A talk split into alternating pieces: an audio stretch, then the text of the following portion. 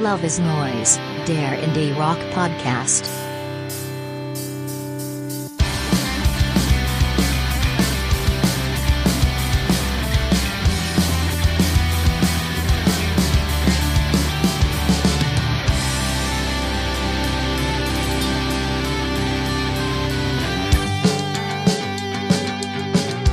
Hallo und herzlich willkommen zur neunten Folge von Love is Noise, dem Indie Rock Podcast. Ich bin Max und an dieser Stelle begrüße ich normalerweise den Uli. Leider ist der rückenbedingt diesmal ausgefallen, aber wir haben kurzfristig für großartigen Ersatz gesorgt. Mein lieber Freund Matze ist da nach einem langen Verhandlungstag. Ähm, spricht er mit uns noch etwas über Musik? Ihr kennt ihn hier im Podcast vor allem als Stimme von Karl Lauterbach und von seiner großartigen Wilco-Retrospektive. Und heute darf er die ganzen drei Stunden mit uns bestreiten. Hallo Matze. Hallo, schönen guten Abend. Und ein kleines Stück Vertrautheit bleibt mir noch. Mein lieber Philipp ist da. Hallo Philipp. Hallo, guten Abend. Und es ist meine große Ehre, mit The Voice of Lauterbach heute äh, reden zu dürfen. Vielleicht blitzt sie zwischendurch mal auf. Ähm, wir haben gerade schon mal versucht, dieses Intro aufzunehmen und haben mit Coolio und seinem tragischen frühen Ableben gestartet und ähm, da lachst du. Ich habe mir gedacht, wir fangen, fangen einfach nochmal von vorne an. Wir sind ja ein Indie-Rock-Podcast und so viel Erhellendes hatten wir nicht zu sagen. Naja, man sollte sich schon an die Comeback-Show auf ProSieben aus dem Jahr 2004 erinnern, von Arabella Kiesbauer moderiert, wo Coolio mitgemacht hat, aber nicht gewonnen hat. Dass du das spontan so parat hast, ja. der Wahnsinn. Deshalb, deshalb wusste ich, an wen ich mich wenden muss. Matthias, ähm, Du warst ja auf dem Highfield Festival neulich. Das hat ein bisschen mehr mit Indie-Musik zu tun. Die Frage ist, hat es wirklich mit Indie-Musik zu tun? Ähm, vom Line-Up her war ja gar nicht so viel Rock übrig, oder? Äh, sehr viel Hip-Hop gewesen und ansonsten wahrscheinlich so äh, der deutsche Mainstream-Indie komplett vertreten. Also der Fokus sehr viel auf deutsche Bands. Hat wahrscheinlich auch mit der Corona-Situation zu tun gehabt. Es gab auch ja, trotzdem viele Absagen kurzfristig. Also das Line-Up hat sich, glaube ich, nach der Anreise auch noch zehnmal geändert. Äh, aber es war trotzdem ein schönes Wochenende mit den alten Freunden nach 14 Jahren mal wieder zu campen auf dem Festival. Das letzte war das äh, Southside Festival 2008. Da hatte ich damals Pressekarten und konnte Radiohead aus der ersten Reihe sehen und jetzt konnte ich eben Deichkind aus der fünften Reihe sehen. Ah, das Oder Kraftclub. Auf die kommen wir auch noch zu sprechen heute. genau. Es lief mir ein wundervolles Stichwort. Philipp, wann war dein letztes Festival, also wo du gecampt hast, so ein richtiges Festival? Gecampt? Oh, fuck. Lange her. Ich würde sagen, bestimmt schon mh, hm, acht Jahre, neun Jahre. Rock im Park nehme ich schwer an. Ja, neun Jahre müsste es ja sein. Wo ich gecampt habe. Nicht gut, du warst dieses Mal bei Rock im Park auch, aber ich da bin, hast du in meinem eigenen Bett gepennt. Ja, ich, ich bin seit, äh, seit äh, gefühlt 20 Jahren bei Rock im Park, aber das letzte Mal gecampt habe ich ähm, ja vor neun Jahren, würde ich mal sagen. Ja, bei mir war es das ähm, Southside 2013, glaube ich. Ähm, Green Camping natürlich. Oh, aber Green Camping. Jetzt definitiv zu alt. naja, ich, was heißt zu alt? Wenn mal wieder ein richtig geiles Lineup wäre, dann würde ich mich vielleicht breitschlagen lassen. Aber es war wirklich, ich gucke mir es jedes Jahr an und bin jedes Jahr aufs Neue enttäuscht. Das würde ich nicht mehr Irgendwie schaffen. wird es nicht mehr von von Leuten in meinem Alter kuratiert. Ich, das würde ich auch. Äh, Haldern Pop 2023. ja, Haldern war natürlich Wahnsinn dieses Jahr, ja, aber das ist einfach zu weit weg. Äh, ich fühle da mit Uli mit. So das, das kriege ich nicht. Ich fühle mit Uli mit, das würde meinen Rücken nicht mehr packen, da wirklich drei Tage zu campen äh, auf diesem furchtbaren Untergrund. Den müssen wir dann irgendwie auf der Luftmatratze überall hintragen, nehme ich an. Ja. Das nutzt auch nichts mehr, hm. da fliegt man nur runter. Ach. Uli, an dieser Stelle liebe Grüße ja, und gute Besserung. Gute Besserung, Uli. Und ähm, bevor die Tränen fließen, würde ich sagen, wir steigen gleich mit den News ein. Einverstanden. Indie News. Wie immer starten wir mit einem Beef oder etwas, was ich als Beef zurechtgebogen habe, damit es passt. Ähm, der Stone Roses Frontmann und Corona-Schwurbler Ian Brown tourt gerade ohne Band durchs UK und singt stattdessen sehr schief zu Playback, wie diverse Videos belegen.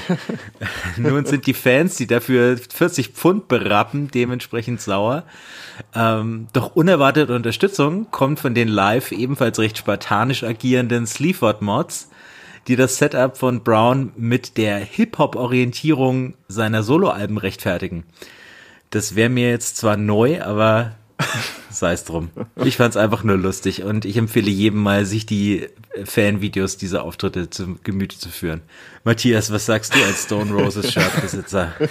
Äh, Ich habe mir erstmal die Videos angeschaut, fand es auch sehr lustig, war aber äh, trotzdem äh, entsetzt, weil wenn man Halbplayback macht, das weiß man als äh, alter Fernsehgarten-Fan, dann muss dann eine Studio-Mucker-Band im Hintergrund ohne Klinkenkabel und Monitorboxen stehen, die richtig abgrooven auf die Musik und der Gitarrist muss unbedingt auf die Keyboard-Töne spielen, aber so ist natürlich sehr armselig gewesen, aber ich habe mir die Setlist angeschaut, es war kein einziger Stone Roses Song dabei und dann war es mir auch egal.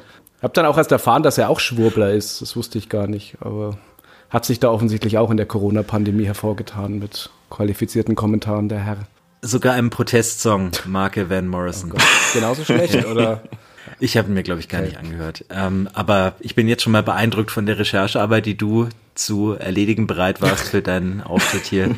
ähm, ich bin gespannt, wie das weitergeht jetzt.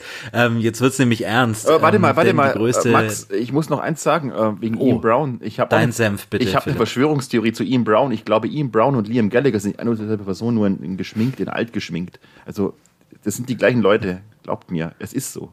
Wir kommen ja später auch noch auf den dritten im Bunde, Richard Ashcroft, zu sprechen, der, der sich auch wenig nimmt mit den beiden. Ähm, genau, da können Sie die Theorie mal weiterspinnen Yes. noch. Aber wir wollen nicht zu viel verraten. Jetzt müssen wir nämlich wirklich zu den ernsten Sachen kommen, denn die größte News aus dem Indie-Bereich diesen Monat, das war sicherlich, ähm, dass Win Butler, der Sänger von Arcade Fire, ähm, von diversen Frauen bei Pitchfork der sexuellen Übergriffigkeit bezichtigt wurde. Und um diesem Thema gerecht zu werden, muss ich das jetzt mal ganz kurz ähm, möglichst ähm, nah an den Fakten, wie sie der Artikel darlegt, äh, rekonstruieren. Also äh, es handelt sich um vier Personen insgesamt, drei davon Frauen, eine genderfluide Person. Die waren allesamt Arcade Fire Fans, ähm, sehr Superfans kann man sagen. Alle waren zwischen 18 und 23 Jahren alt, als ihre Interaktion mit Butler begann. Und das Ganze fand statt von 2016 bis 2020. Er war damals 36 beziehungsweise 39 am Ende. Und hatte, ich glaube, sein Sohn war gerade, naja, so drei Jahre alt ungefähr. Sollte man vielleicht auch im Hinterkopf haben.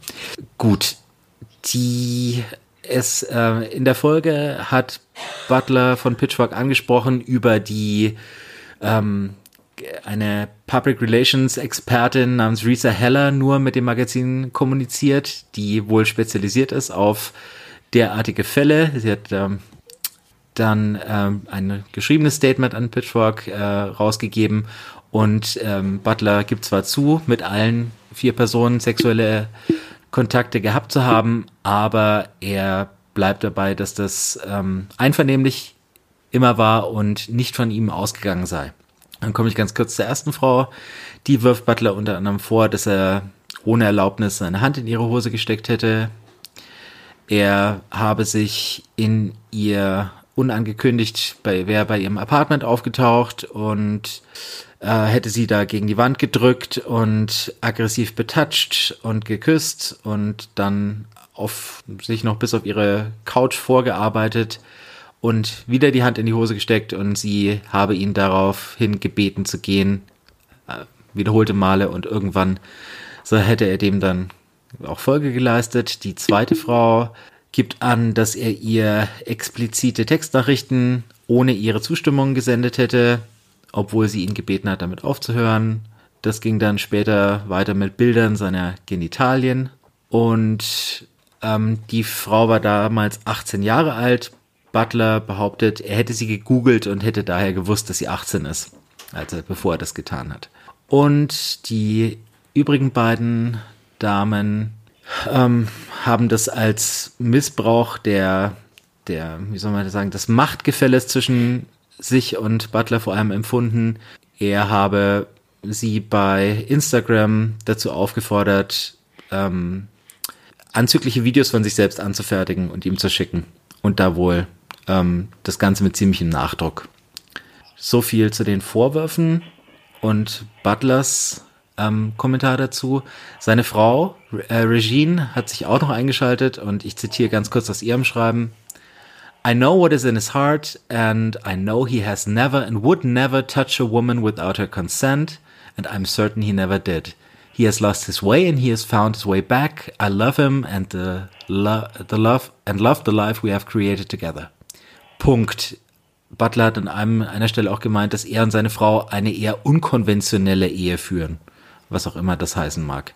Ob das Ganze mit ihrem Wissen passiert ist, ähm, ist nicht geklärt. In der Folge gab es natürlich online einen großen Aufschrei, aber die Arcade Fire Tour ging ohne große Vorkommnisse weiter. Allerdings boykottieren kanadische Radiostationen die Band und Feist hat die gemeinsame Tour nach ein paar Shows dann letztlich verlassen, weil sie sich ähm, ja ein Zeichen setzen wollte. Feist ist ja ohnehin relativ aktiv, was ähm, Frauenthemen angeht. So die Zusammenfassung. Ein großes, schweres Thema. Wir haben es an vielen Leuten erlebt. Bei manchen vielleicht noch etwas heftiger als hier, wenn man jetzt an Ryan Adams oder an Michael Gira von Smons denkt oder an, wen gab's noch? Manson, oder? Manson, Marilyn Manson natürlich, ich weiß, so im Indie äh, gerade festgehangen. Sun Kill Moon, Mark Kozelek, das waren noch ein bisschen andere Kaliber, die Vorwürfe, aber ähm, nichtsdestotrotz, ähm, es richtet immer so viel Schaden an, wie es eben bei den Opfern ankommt. Deshalb bin ich froh, einen äh, ehemaligen Strafrichter da zu haben, der mir mal seine rechtliche Einschätzung zumindest geben kann. Über die musikkritische Einschätzung können wir dann ja später noch gemeinsam reden. Ja, also was ich sagen wollte, ach so, du meinst gar nicht mich. Und äh, wie jeder seriöse Jurist würde ich erstmal sagen, ich äh, kenne die Akte nicht und habe die Beteiligten nicht gehört und äh, werde dazu kein Urteil bilden, ähm, was die, die strafrechtlichen Vorwürfe dort angeht. Ähm, in erster Linie würde ich auch an den Grundsatz äh, des römischen Rechts appellieren, äh, Audiator et altera pars, dass auch die andere Seite gehört wird. Das ist ja offensichtlich erfolgt, also er hat sich ja erklärt dazu. Und äh, zumindest nach deutschem Recht, ich weiß jetzt nicht, welches Strafrecht hier zu an, an, äh, zu, zur Anwendung kommen würde, ob das kanadisches Recht ist oder wo sie das zugetragen hat, würde es vielleicht äh, anders gewertet werden, aber zumindest nach deutschem Recht würde man hier beispielsweise ja eine sexuelle Nötigung oder eine Nachstellung äh, hier prüfen, die in Betracht kommt und ob die dann tatsächlich vorliegt, müssen dann die Behörden klären. Das heißt, die Zeugen vernehmen und diese Situation möglichst genau rekonstruieren, wenn es denn zur Anzeige gebracht wurde. Also ist es, ist es an die, ist es der Polizei gemeldet worden oder weiß man das, dass, dass es überhaupt strafrechtlich verfolgt wird, Max? Ähm, soweit ich weiß, wurde es nicht gemeldet, ähm, sondern die ähm, Frauen haben sich unabhängig voneinander äh, sind mit Pitchfork in Kontakt gekommen und es lässt, lassen sich auch nur Teile des Behaupteten durch Textnachrichten, äh, Textnachrichten mhm. belegen. Also vieles ist halt das klassische He said, she said, mhm.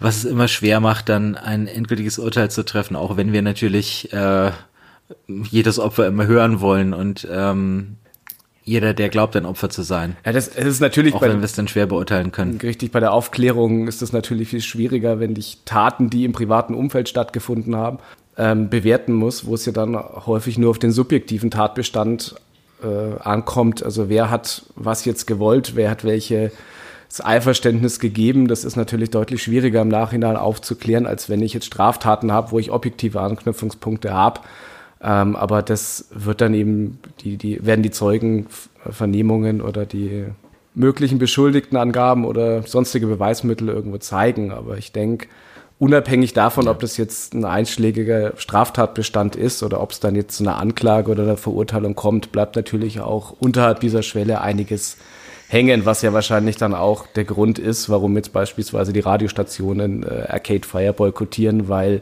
weil die, die Integrität und äh, ja, die moralischen Ansprüche, die man jetzt vielleicht an äh, ihn hat, wohl so nicht mehr erfüllt sind. Und man es sind Verhaltensweisen, unabhängig davon, ob jetzt hier der Straftatbestand rauskommt, die eigentlich ja, eingeräumt wurden, ähm, die eben ja, in, entsprechend dann eben diese Zweifel an der dessen Integrität aufkommen lassen. Und wie man damit umgeht, das ist jetzt mit Sicherheit die Sache, die man diskutieren kann oder was dann auch eher die Würdigung in der Musiklandschaft ist, die du ansprechen wolltest. Ja, ich kann mich da jetzt noch nicht so weit aus dem Fenster lehnen. Ich habe das Gefühl, seitdem das Ganze berichtet wurde und Feist die Tour verlassen hat, habe ich gefühlt keine weitere Nachricht dazu vernommen. Die Welt scheint sich weiter zu drehen. Und die Frage ist natürlich immer, beim gemeinen Arcade Fire Fan kommt sowas überhaupt an? Wird es überhaupt wahrgenommen? Es wurde sogar auf Spiegel im Spiegel berichtet oder zumindest bei Spiegel Online. Deshalb denke ich mal, hat schon eine breite Masse erreicht, aber hat es wirklich jeden Fan erreicht. Und ist es den Fans, kann ich es den Fans übel nehmen, wenn das sie kalt lässt, ähm, wenn sie da sind wegen der Musik? Das ist eine große Diskussion, die wir am besten, glaube ich mal, in einen Headliner, einen kommenden verschieben den wir nur nicht heute machen können, weil wir heute so viele Reviews haben. Aber Philipp, du sollst trotzdem noch deinen Senf dazu. Na, ich bin auch lieber dafür, dass wir das in ein, in ein großes Thema verschieben. Ich finde es halt nur immer problematisch, dass solche Bands oder solche Leute wegen Vorfällen, die bisher nur auf Mutmaßungen beruhen oder wo man nichts genau weiß, äh, schon mal vorsorglich boykottiert werden, während halt, äh, ich weiß, weiß ich, Kiss und Motley Crue und ACDC und Led Zeppelin, ne, die laufen ja unverändert weiter und ich will nicht wissen, was die alles ver verbrochen haben, will ich das sagen, ne, aber andere Zeiten, keine Ahnung, schwieriges Thema. Machen wir alles mal. Das, das ist ein, Punkt, der mir auch gekommen ist, wie ich mir überlegt habe, einfach, ähm, ja, wie gehst du damit um, wenn, wenn solche Sachen im Privatleben der Musiker passieren, was jetzt nichts mit, mit der Show oder der Musik an sich zu tun hat und ähm, wenn man sich dann irgendwie Guns N' Roses oder Mötley Crue überlegt, wo er gesagt hat, die Bands wurden deswegen abgekultet, dass sie Groupies hatten und, und Frauen dermaßen und behandelt werden immer noch dafür und das gefeiert. waren wilde Rockstars ne? und das ja. ist irgendwo so, so ein Kultding, aber ich denke einfach, ja. dass das auch eine andere Landschaft ist, äh, die, die, die Hörer von Arcade Fire oder die äh, ja, die, die, die Hardrock-Fans aus den 80ern, das ist halt einfach, ja, die Welt hat sich aber schon. einfach verändert und das ist anderes. Ja, aber es, ist, es entbehrt nicht einer gewissen, was weiß ich, Scheinheiligkeit, ne, die dann vorsorglich die einen rauszumachen, aber die anderen völlig ungefragt einfach laufen zu lassen, weil die sind halt alt, ne. Und damals war es halt so. Ich, dann, da kneift man alle Augen zu und jetzt ist man, ähm, naja, schwieriges Thema, besprechen wir einmal. Hm. Ja. Speziell zur Arcade Fire hat der Matthias vorhin das äh, wichtige Stichwort Integrität, glaube ich, erwähnt, weil ähm, an die werden einfach andere Ansprüche gestellt als an KISS oder Mötley Crue, deren Teil deren Image ist es ja, wie Matthias sagte, ähm, übergriffig zu sein, zu haben, oder wie du es vielleicht gesagt hast, ne? Ähm, und bei Arcade Fire, die haben halt schon ein gewisses Saubermann-Image mit Ehepaar als Bandleader und ähm, ja, gut allumfassendes Gutmenschentum auf und abseits der Bühne, was es zumindest so erscheinen ließ. Naja, jetzt haben wir in die Abgründe geblickt und warten mal, ob da noch was passiert. Das Thema ist so riesig und verlangt so viele ähm, Nebengleise, die man da befahren muss noch, dass wir das, glaube ich, auf ein anderes Mal verschieben und uns mit leichter Kost hier ähm, zufrieden geben. Philipp, du hast mir hier diese Nachricht untergejubelt. Ähm, Fat Mike verkündet für 2023 die Auflösung von NoFX. Ja, schade. Schock. Schock ähm, vor allem äh, gänzlich unpompös in äh, der Antwort auf einen Instagram-Kommentar eines Fans ähm, meinte er, dass er, dass sie Kanada das nächste Mal, äh, nächstes Jahr wohl das letzte Mal bereisen werden, weil, ja, weil es das dann sein wird nach 40 Jahren. Jetzt bringen sie erst noch mal im Herbst, glaube ich, ein neues Album raus, glaube Singles-Album Part 2. Nee, es heißt Doppelalbum. Und nach dem Single-Album kommt das Doppelalbum. Okay. Ja, äh, ah, schade, ja, ne? Falls es wirklich ernst meint, und ich meine, am Fat Mike glaube ich gar nichts. Aber falls es ernst meint, wäre es schade, weil ich habe sie ja dieses vor ein paar Wochen, wollte ich schon sagen, vor ein paar Monaten noch mal live gesehen und sie machen immer noch eine Wahnsinnsshow und ja, immer noch einer meiner Lieblings-Melodic-Core-Bands überhaupt. Also zumindest hat ein Sprecher der Band das Ganze auch dem Rolling Stone gegenüber bestätigt. Muss also auch nichts heißen. Das muss auch nichts heißen. Das sind, das sind muss auch nichts ne? heißen. Ja. Jetzt hatten wir schon äh, vorhin Motley Crue und ähm, die haben ja die legendäre Band ähm, Biografie The Dirt und ich habe auch die Bandbiografie von NoFX gelesen. Yes. Und ich, sie hat einen super langen Titel mit äh, Bathtub äh, darin, ähm, der mir jetzt gerade in Hepatitis Bathtub oder so. Ja. Ähm, sehr äh, lesenswert. Richtig schwere Kost, extrem düster, hätte ich nicht gedacht. Aber sehr lesenswert. Ähm, ja. Ja. Sehr viel Heroin, oder? Sehr viel Heroin, sehr ja, viel genau, Urin vor allem. Aber auch es fängt eigentlich mit Urin an und wird dann immer heroiniger, ja. Es beginnt mit einer Vergewaltigung. Genau. Also äh, Fat Mike beobachtet als Kind, wie eine Frau in einen Keller geschleppt wird und das ist so, ähm, ja, wie ein Horrorfilm beginnt eigentlich. Ja. Und man kann sich nie sicher sein, wenn man, auf, beim- wenn man auf einem Thema NoFX-Konzert was trinkt, ob man nicht zufälligerweise äh, Fat Mike's Pisse trinkt. Das äh, ist auch so ein Mysterium. Ach, ist das in seinem eigenen Bier angeblich in jeder 50. er, Flasche? er hat mal behauptet, wie? dass er das mal teilweise in, in, in Flaschen reingepisst hätte und dann halt zu den Getränkeständen runtergegeben hätte. Man weiß nicht, ob es stimmt. Warst du im Sommer eigentlich bei der Show? Ja, warst Ja. du, ne? Und ja, das Bier hat war, hatten wir im. Podcast. Da hast du ja von dem Biermangel berichtet. Ich erinnere mich wieder. Ja, genau. Na, vielleicht gut für dich, dann hast du nicht die, das Pipi-Bier erwischt. Ja, das war, das war Pyrrhaser, das schmeckt wie Pippi. Also, Entschuldigung. Okay. Ein Sponsor weniger. Hallo, die haben einen Schraubverschluss, also. Okay. Ähm, ja, weitere gute Nachrichten. Hm, Nirvana sind ihr ähm, Coverbaby los. Spencer Allen hatte die Band ja schon vor mehreren Jahren ähm, wegen Kindesmissbrauch angeklagt, da er als nacktes Baby ähm, Nevermind zieren musste. Ähm, sein Leben bis dato hat er sich eigentlich dessen gerühmt, aber plötzlich hat es ihm offenbar an Geld gemangelt und er hat plötzlich gemeint, dass ihn das ähm, komplett geschädigt hat, diese Erfahrung mit wenigen Monaten. Ähm, und jetzt hat ein Richter ähm, das Ganze endgültig in die Tonne getreten und deinem Berufsstand, Matthias, alle Ehre gemacht. Und ja, Nirvana sind den Typen los.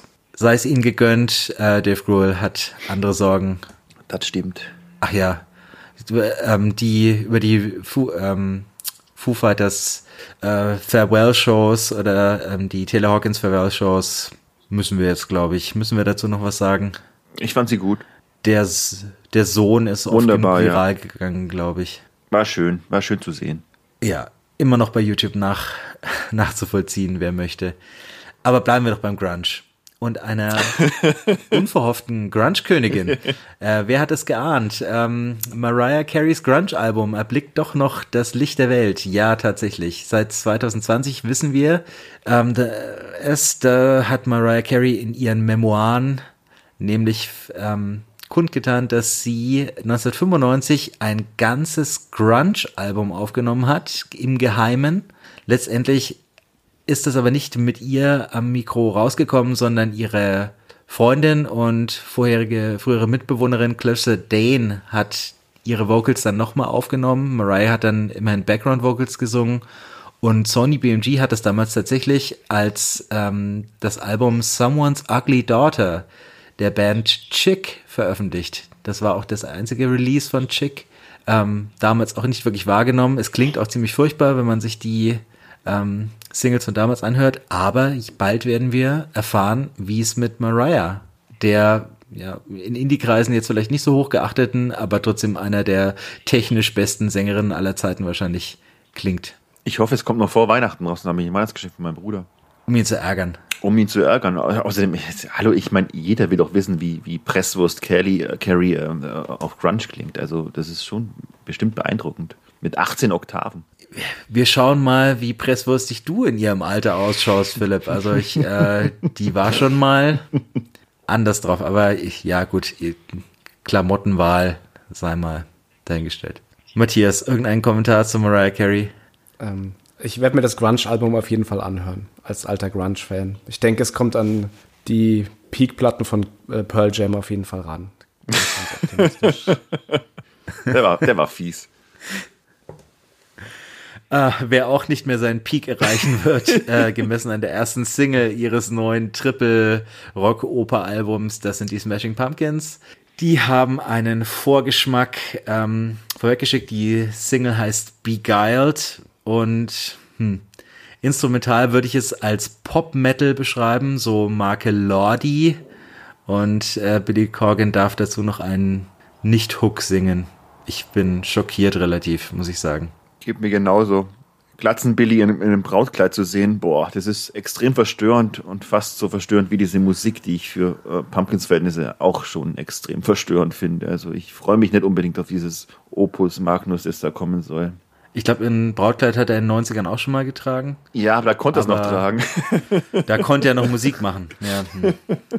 Ja, wenn das Ja, Nachfolger Matthias, du hast natürlich immer ein soll, Herz. Also, boah. ja. Matthias, du hast natürlich immer ein Herz für Billy Corgan, ähm, weil du wie er großer Wrestling-Fan bist. Mhm. Kannst du ihm auch diese Single verzeihen? Jetzt weiß ich nicht, ob ich irgendwas Falsches gehört habe, aber ich hab, äh, fand die gar nicht so schlecht. Okay. ähm, es lief nur, es ist, das ist schon dieses Beguiled, ja, was, was ich auf Spotify Ja, gehört habe. Ja. Ja, ja, das war aha. doch ganz in Ordnung. No. Ich, ich schaue, also wir Wrestling-Fans müssen zusammenhalten und äh, da verzeiht man auch sowas. Fand ich jetzt nicht so schlecht. Ja, okay, das ist gute Einlaufmusik für so Wrestling-Events in, in was weiß ja, ich, das ist Kentucky. Theatralik und Show, das, äh, das Ja. ist einfach eine andere Welt. Und er ist ja Wrestling-Promoter, also er ist mittendrin in der ganzen Szene. Der ist dann, glaube ich, äh, da kriegst du diese theatralische Show nicht so einfach raus aus ihm. Na gut. Für Theatralik weniger bekannt, dafür für hohe Qualität sind The National und die haben ein Gipfeltreffen des Indie mit ihrer neuen Single versprochen. Weird Goodbyes heißt die Single und niemand geringer als Justin Vernon alias Bon Iver hat mitgewirkt und gemessen an diesen großen Namen wurde ich dieses Jahr, glaube ich, noch nicht so enttäuscht wie hier. Justin Vernons Auftritt beschränkt sich auf ein paar ähm, in den Hintergrund gemischte Harmonien im Refrain und ansonsten pluckert, pluckern die E-Drums, äh, einzelne Klavierakkorde verhallen im Nichts und äh, naja, Herr Berninger macht, was er sonst auch tut. Aber wow, gemessen an den Erwartungen, I feel let down, muss ich sagen. Ich finde, ähm, ein an sich ganz guter Song wird da wieder mal von diesen ja, E-Drums oder diesem synthetischen Plastikbeat richtig, richtig nervig kaputt gemacht. Schade, ja. Matthias, jetzt musst du. Ja, extrem mittelmäßig. Man hat, hat, hat sich ja bei diesen Ausnahmekünstlern dann doch schon ein bisschen mehr erhofft. Aber sagen wir, dass das jeder die Qualitäten hier reinbringt, aber das war ja wirklich sehr austauschbar, was man. Also ist bei mir rein und raus gegangen. Ja, das überhaupt es ist relativ gar nichts offensichtlich, dass ja, ja, es ist relativ offensichtlich, dass The National den Song einfach geschrieben und schon aufgenommen haben und ihn, glaube ich, dann so fast fertig an Justin Vernon geschickt Ja. haben, gesagt haben, jetzt mach noch irgendwas. Genau. Und er wusste auch nicht mehr, als die Harmonien im Refrain zu machen. Auf einen ähnlichen Fall komme ich aber später bei einem Album, das du reviewst, Matthias, nochmal zurück. Da haben wir nämlich ein ähnlich großes Gipfeltreffen, das ähnlich enttäuschend endet. Aber wo wir schon bei groß und enttäuschend sind, äh, ja, wir haben es ja vor ein paar Folgen schon angekündigt, die Arctic Monkeys werden nie mehr so klingen, wie sie früher klangen. Ähm, sie haben jetzt ihr neues Album namens The Car angekündigt äh, und uns tatsächlich auch schon die erste Single beschert. Das Album erscheint am 21. Oktober und die Single, die heißt That Better Be a Mirror Ball. Also die Disco-Kugel wird versprochen, eingelöst wird das gleiche wie auf Tranquility Base Hotel, nämlich sehr zurückgenommene Lounge-Klänge, wobei ich diesen Song tatsächlich besser fand als alles auf Tranquility Base Hotel und Casino. Geht mir genauso. Ich finde es bloß halt erstaunlich, dass man, obwohl man noch relativ jung ist, so schwerfällig und öde schon klingen kann. Also ich weiß nicht, auf was für einen Weg sie sich begeben wollen, aber ach Mann, die müssen doch mal wieder aufwachen und sagen, ach, nee, Arctic Monkeys haben mich zu schwer verletzt. Ich will nicht über sie reden. Warum haben sie dich verletzt? Weil das erste Album so ziemlich das größte war, was ich in meiner äh, Youth and Young Manhood hatte und dann kam eben dieser, dieser, ja, Tranquility-Scheiß und seitdem mag ich es einfach nicht mehr. Das ist mir zu, zu fahrstuhlig. Das ist dann extrem fahrstuhlig alles. Wie alt sind die mittlerweile? In meinem Alter, Mütter, ein bisschen älter. Oh, ich glaube so alt wie wir, oder? Mitte 30, Jünger Ende als wir, 30. oder? Mitte 30, ja. Mitte 30. Wobei Alex Turner, muss man schon sagen, ist ein echt hübscher Mann geworden da im Video. Hut ab, wenn ich an das Pickelgesicht von Anno dazu mal denke, Wie sieht denn der Ähm, mittlerweile aus? besteht Hoffnung für alle Akne geplagten Teens. Oh ja, du hast recht. Welt. Und er ist ein Jahr älter wie ich. Er ist äh, 36. Okay. Okay. Ach, die Zeit vergeht. Die Frage ist, wie er mit 70 dann klingt, ne? Also, macht er dann Zwölftonmusik, nehme ich an. Ah, wieder versöhnt haben mich Phoenix. Die, deren erste Single, ähm, Alpha Zulu, habe ich ja äußerst gescholten. Aber nun haben sie das ähm, ebenfalls Alpha Zulu benannte Album angekündigt und eine zweite Single hinterhergeschoben. Das Album kommt am 4. November und die zweite Single, die heißt Tonight und featured ebenfalls einen, größer, einen großen Namen, Ezra König von Vampire Weekend, der auch nicht allzu viel machen kann, aber immer ein bisschen mehr als Bon Iver bei The National. Und es klingt plötzlich wieder wie 2009. Der Song hätte auch auf Wolfgang Amadeus Mozart, äh, Phoenix sein können. Richtig schön angenehm. Nichts Besonderes, aber hübsch. Aber ein schöner Kontrast zu den Arctic Monkeys, weil ich habe mir hier notiert auf meinem Spickzettel, dieser Song hat Drive und ja, er geht gut ab, gefällt mir auch. Ja, der erste Song hatte auch Drive, aber im negativen Sinne. Das war kein Drive, das war Scheiß. Ich, Klasse ich, Wortspiel, Philipp. Also ich habe mir diesen Song direkt angehört, als ihr in, im Podcast darüber geredet hattet. Also ich habe unterbrochen und habe es mir angehört und ich musste sehr lachen. Also ihr habt nicht so viel versprochen. ähm, äh, ja, ähm, Phoenix sind, äh, haben, auch sehr, haben offenbar sehr viel Humor. Ähm, Neulich sind Thomas Mars und seine Frau, die Regisseurin Sophia Coppola, auch in der äh, Fernseh in der Serie What We Do in the Shadows aufgetreten und wurden da von Vampiren verspeist. Also ja, der, die machen halt einfach was. Das wusste ich gar nicht. Das ist ihnen sehr gegönnt. Das wusste ich nicht, dass das seine Frau ist. Wow, jetzt habe ich wieder von dir wieder was erfahren. Gut zu wissen. Naja, was glaubst du, wie die auf dem ähm, Marie Antoinette Soundtrack gelandet Den sind? Den habe ich nicht gesehen. Scheiße. Ja, okay, gut. Wieder was gelernt. Dankeschön. Jo, äh, die dürfte auch mal wieder einen guten Film ja, machen. Ja, wollte ich gerade eben sagen, weil der letzte war. Nachdem sie meinen Lieblingsfilm aller Zeiten gemacht hat und danach nichts von Rang. Translation, oder? Aber gut. Ja. Okay. Naja, äh, oui. ja, nee, hast recht, ja, stimmt. Ja, ja, okay. Ich kann nicht, ich muss sie jetzt nicht verteidigen, du hast, glaube ich, recht. Okay, und es wird wieder traurig zum Schluss. Ähm, beziehungsweise, ja, wie ein lachendes, ein weinendes Auge, denn die ähm, deutsche Indie-Institution Pale sind zurück mit ihrem ersten Album seit 16 Jahren. Das letzte war Brothers, Sisters, Boss und 2006. Boah. Und in der Zwischenzeit, äh, 2009 ähm, hatten sie sich aufgelöst, 2012 nochmal ein Konzert gespielt. Und jetzt ist viel passiert. Ähm, letztes Jahr ist nämlich ihr Gitarrist und Sänger Christian Dang An an einem Gehirntumor verstorben. Und der Bruder des Sängers, ähm, Stefan Kochs, der hat wohl auch ein größeres gesundheitliches Leiden, das ihn auch gezwungen hat, auszutreten aus der Band. Das Ganze hat die Band aber wieder neu zusammengeschweißt und sie haben wieder Musik miteinander gemacht Wir werden noch ein allerletztes Album rausbringen, das ähm, den Namen The Night, The Dawn and What Remains trägt.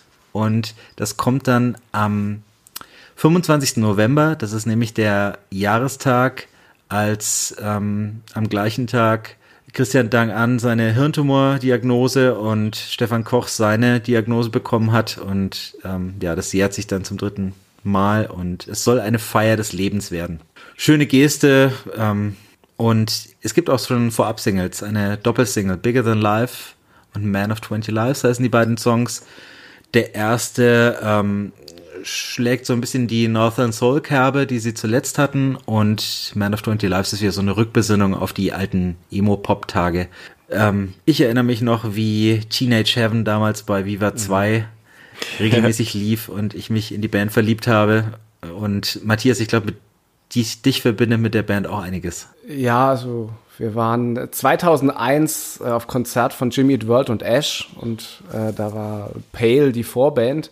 Da waren drei Fünftel meiner späteren Band auch anwesend und ich glaube, der Auftritt, also natürlich auch der Auftritt von Jimmy Eat World, aber auch der Auftritt von Pale als Vorband war dann auch so der Auslöser, dass wir drei Jahre später dann äh, unsere Band gegründet haben, was, wo, glaube ich, Pale so der größte Einfluss mit drauf war. Ähm, wir haben dann, als wir unsere erste CD aufgenommen haben, dann auch mal probiert, äh, vielleicht als Vorband von Pale irgendwo zu spielen und haben unsere erste CD dann ähm, dorthin geschickt zu Pale, haben sehr viel Mühe gegeben bei dem Anschreiben mit, ja, dass wir 2001 bei dem Konzert waren und wie es uns geprägt haben, wir uns dann die Rasmus gekauft haben, uns immer gehört haben. Und dann kam auch relativ schnell eine Antwort von, ich weiß nicht, ob es Steff, Stefan oder Holger Kochs war, also auch sehr nett geschrieben und äh, meinte dann, ja, vielen Dank äh, für die netten Worte, nur ihr habt keine CD ins Jewel Case eingelegt. Das äh, war dann die, die, Antwort, die Antwort von Pale. Also unser Gitarrist beteuert bis heute, dass er eine eingelegt hat, aber Total bekifft. es irgendwie rausgefallen ist oder so, aber wir haben es dann nochmal verschickt. Es hat leider nicht geklappt, weil Vorbands waren dann äh, eine unbekannte Band namens The Killians und äh, gut, aber haben soundmäßig auch zugepasst. Waren, glaube ich, auch auf dem Label damals beide bei Grand Hotel von Kleef und ja, hat es gepasst, aber äh, insgesamt äh, Pale hat uns sehr geprägt, mich auch und die ganze Band. Und schön, dass es so ein Lebenszeichen von ihnen gibt. Ich finde die beiden Songs auch sehr schön. Philipp, noch ein Wort zu Pay? Hallo? Ja. Ich höre gerade Ah ja, ähm, ähm, ich, hätte, Audi-Aussetzer. ich, hätte, Sorry. ich hätte noch ein, ein Wort zu Pale, ähm, nämlich ähm, ähm, eine, eine schöne Geschichte. Ähm, in meiner Hood, in meiner ehemaligen in Schwaben, gab es einen Wolwort oder Woolworth, wie es eigentlich heißt. Und der machte irgendwann 2005 zu. Das letzte Album, das ich mir da gekauft habe in der CD-Abteilung, war tatsächlich äh, Razzmatazz von Pale. Ich habe es nichts wirklich geliebt, aber ich habe es zumindest gekauft. Und den neuen Song finde ich schön. Also oldschool, klassisch. Beide neuen Songs. Oldschool, klassisch, schön. Und äh, schöne Band. Jetzt mal Stopp. Woolworth hatte CDs? Der Volvort hatte CDs, der hatte CDs und auch äh, äh, Gameboy-Spiele. und Neben dem. Weihn Weihnachtsgeschenkpapier oder wo waren da die CDs? Also das war... Vor allem dann Pale noch. Also, Wie random ist das Ähm, bitte? der, der, der Volvort war nicht immer dieser, dieser Billigramschladen, der heute war. Da gab es früher auch mal wirklich eine, eine, eine Medienabteilung, wollte ich schon sagen. Da gab es wirklich auch CDs und MCs und Videos. Ja. Ich bin jetzt kein riesengroßer Oh, Pale-Fan, aber ich, ich kann mich immer noch erinnern, das letzte, das letzte Album, das ich ja gekauft habe, bevor der Laden eine Woche dicht machte, war eben Razzmatazz, das ich mal wieder anhören sollte. Woolworth, bitte sponsert diesen Podcast. Der meinte Volvort. das Woolworth. sagt man bei uns so. Woolworth. okay, ähm, äh, jetzt äh, ähm, erstickt mir das Lachen wieder im Halse, denn äh, wir müssen mit einer schlechten Nachricht schließen, denn ähm, vor mittlerweile drei Tagen ist ähm, bekannt geworden, dass der Keyboarder der Band Wanda, Christian Hummer, nach einer langen und schweren Krankheit verstorben ist. Er hatte zuletzt auch nicht mehr mit der, war nicht mehr getourt mit der Band. Ich weiß gar nicht, ob er auf dem neuen Album zu hören sein wird, das dann bald rauskommt. Aber ähm, Matthias, ich glaube, beim Highfield war er nicht dabei, meinst Nein, du? denke nicht, nee. Unser Beileid. Ja. Und viel mehr kann ich jetzt. Ich habe in der Vergangenheit nicht immer nur positives, äh, positive Worte für Wanda gefunden. Deshalb belasse ich es jetzt einfach dabei. Und schließe die News. Indie Album Reviews. Kaum ist der Uli nicht dabei, tanzen die Mäuse auf dem Tisch und hier bei uns wird plötzlich Wein getrunken statt Bier. ähm, also Weinvergleich. Ich, ich, ich bin heute beim Wasser, aber ähm, sagt, rückt ihr ruhig raus mit der Sprache. Was, was würde aufgetischt? Äh, ich trinke Ein Riesling von der Mosel. und ich einen äh, Tempranillo Vielleicht, ähm, aus äh, Spanien. Tinto, Camino Tinto, Biologia, Agricultura, EU. okay. Matthias, magst du uns auch noch irgendeinen Sponsor akquirieren? Irgendeinen äh, Weingut droppen hier? Es ist der einzige der Moselwein, Mosel? den es im Edeka gab. Äh, Das ist dieser Ah, Los Moselland.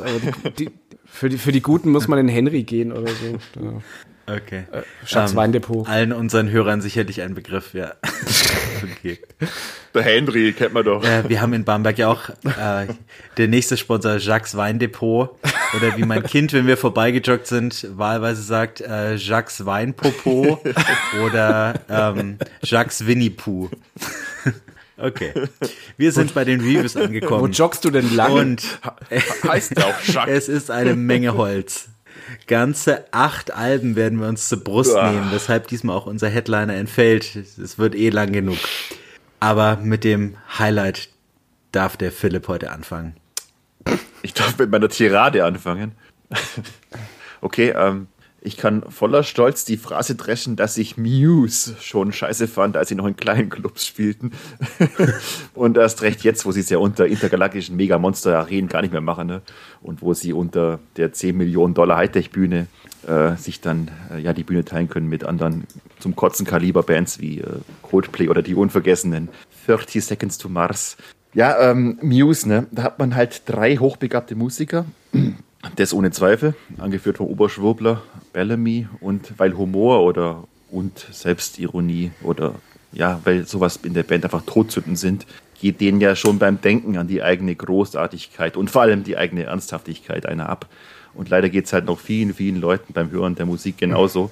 Ähm, mit dem neuen Muse-Erguss Will of the People wird es da auch nicht anders sein. Auch wenn das Album wohl rockiger rüberkommen soll wie dieser überelektronische Vorgänger, ähm, dessen Name jetzt, dessen Name mir gerade entfallen ist. Ähm, jedenfalls Bands wie Muse äh, leiden bei mir nicht wirklich am Oasis-Effekt, also dem Umstand, äh, wenn unsympathische Arschlöcher trotzdem wunderschöne Musik machen.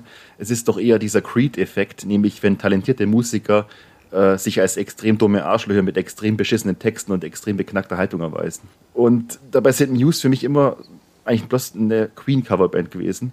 Und zwar eine Queen-Coverband für die Generation, die Queen gar nicht kennt oder die Queen bloß auf Freddie Mercury reduziert. Und Muse sind ja auch Queen, aber halt in äh, völlig unmenschlich und seelenlos. Und dementsprechend machen sie auch Musik für Ahnungslose. Ähm, ich nehme dafür nur mal den Titeltrack des Albums, in dem sie dreisterweise einfach einen neuen Text über uh, Beautiful People von Marilyn Manson drüber gelegt haben. Äh, das ist musikalisch sehr gekonnt, aber inhaltlich halt dümmst möglich. Ähm, Bellamy singt erst Will of the People und irgendwann dann Will of the Sheeple. Oh ja, äh, ne, wie ein Schlafschäfchen. Da freut sich dann auch der Kuanon-Jünger auf der nächsten Reichsbürgerparty. Und vielleicht dürfen die ganzen widerlichen Autotune-Vocoder-Exzesse nicht fehlen und diese ganzen Keyboard-E-Gitarren und dieser ganze abgewichste Kram, den Muse und die Fans so geil finden. Ähm, ich habe die Band zweimal live gesehen auf Festivals und sie machen dank diesem ganzen Bombast und dieser ja, ganzen Technik auch wirklich Wahnsinn-Shows, die mich schwer beeindruckt haben. Und ihre Songs funktionieren halt auch eben da, wo, wo Massenverblödung noch am besten funktioniert. Aber sobald man sich das mal richtig und für sich anhört und allein anhört, merkt man, wie substanzlos dieser ganze Schrott in Wahrheit ist. Und das kann man sich dann auch vom Wahrheitsministerium äh, bestätigen lassen. Äh, das sind Songs für George Orwell-Fans, die George Orwell gar nicht oder, oder falsch verstehen. Punkt. Punkt. Also fandest du es jetzt ah. gut? ja, so mittel. Nein, ich fand's, ja, wie soll ich sagen, so ein riesengroßer Scheiß. Aber der funktioniert live bestimmt bestens. Also ich, ich fange jetzt mal mit dem Positiven an. Ich finde die ersten drei Muse-Alben gut. Und äh, Compliance hat hier ein schamlos einprägsames 80s Keyboard-Riff im Refrain. Und Liberation ist ein wirklich ordentlicher Queen-Song. So, jetzt zum Rest. Ich wundere mich mittlerweile, dass montags, wenn hier die Querdenker an meinem Haus vorbeiziehen, nie Muse aus den Boxen kommt. Weil so viel dumpfe und universell vereinbare Wir sind das Volk und die da oben Lyrik ist man nicht mal von den schrottigen Vorgängern seit The Resistance gewohnt. Und die vermeintliche Dringlichkeit der diffusen Message wird durch biedersten New Metal hier unterstrichen, der nur noch mit dem Kopf schütteln lässt. Und warum sagen die Warner-Anwälte nicht schon beim Hören der Demos, sorry, du hast es erwähnt, den Song hat Marilyn Manson vor 26 Jahren veröffentlicht. Und wenn Richard Marx den Refrain von Ghosts hört, kriegen wir gleich die nächste fette Klage. Siehe Right Here Waiting for You. Und für Euphoria könnt ihr euch übrigens gleich selbst anzeigen, weil die Bridge und der Refrain fast identisch mit Time is Running Out sind. Uh, you Make Me Feel Like It's Halloween und We Are Fucking Fucked sind, was ihre grauenvollen Titel bereits andeuten, unfreiwillige Parodien einer vor langen Zeit mal relevanten Band, die ich nun nicht mal mehr live sehen möchte, da die Gefahr besteht, dass ich irgendwas von dieser Platte nochmal durchleiten müsste. Und jetzt darfst du es verteidigen. jetzt kommt der Richter. Äh, nein, äh, ich, ich musste mehrmals lachen bei der Platte. Das war so, das war so schlecht.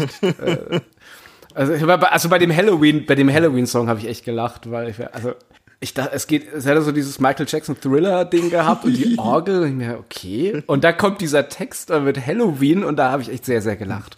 Und äh, also es ging los ja mit äh, dieses Beautiful People-Dings am Anfang. Hä? Nein, das heißt nicht so. Das heißt ich dachte echt, das ist halt eine Cover. ja, ich dachte, das ist eine, wirklich, dass es eine Coverversion ist. Es ist halt einfach eine Band, die äh, die Möglichkeiten hat, eine Platte aufzunehmen und dann halt einfach sowas raushaut. Also ich glaube, da das kann doch nicht ernst gemeint sein. Ich glaube, die lachen also, sich doch selber kaputt. Ich erinnere an oder? das Zitat von äh, Matt Bellamy ähm, zur Ankündigung. Es ist wie ein Best-of-Album aus neun Songs. Also ein Best-of von anderen Bands. Das lassen ja, okay. wir jetzt einfach so ja. stehen. genau. Ach, ähm, ich mach mal weiter. Mit ein paar guten Seelen, 13 Jahre sind ne, seit dem letzten Album dieser bald 30-jährigen Institution des Deutschpunks vergangen und es hat sich einiges geändert im Hause Muff Potter. Dennis Schneider ist eine Gitarre dem Grand Hotel van Cleef Allrounder Felix Gebhardt gewichen und Thorsten Nagelschmidt hört nur noch auf seinen bürgerlichen Namen, unter dem er spätestens seit seinem letzten zugegebenermaßen großartigen Roman Arbeit in die höheren Sphären der deutschen Literaturlandschaft aufgestiegen ist. Als Hot Water Music Ultra war ich praktisch stets dazu verdammt, Muff Potter gut zu finden und habe mir trotzdem immer etwas schwer mit ihnen getan. Das lag einerseits an Nagels Stimme, die zwar immer schön neben dem Ton war, aber Chuck Reagan halt nie auch nur ansatzweise das Wasser reichen konnte. Und auch wirkten sie für mich immer etwas unnahbar, leicht pseudo-intellektuell, der Punk-Gestus zu augenzwinkert kalkuliert. Dass sie ihre Promo nun fast ausschließlich in Hemden und Anzügen absolvieren, unterstreicht das eigentlich, und doch haben mich Muff Potter mit bei aller Liebe für sich gewonnen. Das liegt zum einen an der deutlichen Steigerung der Gesangsleistung, den nochmal besseren Texten und der Mischung aus instrumentaler Komplexität ohne Angst vor großen Gesten in den Refrains. Der Moment, als mich die Platte zum ersten Mal gepackt hat und zum Innehalten gebracht hat, war eine simple wie profunde Textzeile im Opener Killer. Im Homeoffice liegt noch einer wach. Da erst wurde mir richtig bewusst, ich werde jetzt mal kurz pathetisch, wie die langen Arme des Neoliberalismus in der Pandemie in unser Privatestes hineingegriffen und den heiligen Rückzugsraum der eigenen vier Wände zum Dienstleistungsort umgedeutet wow. haben.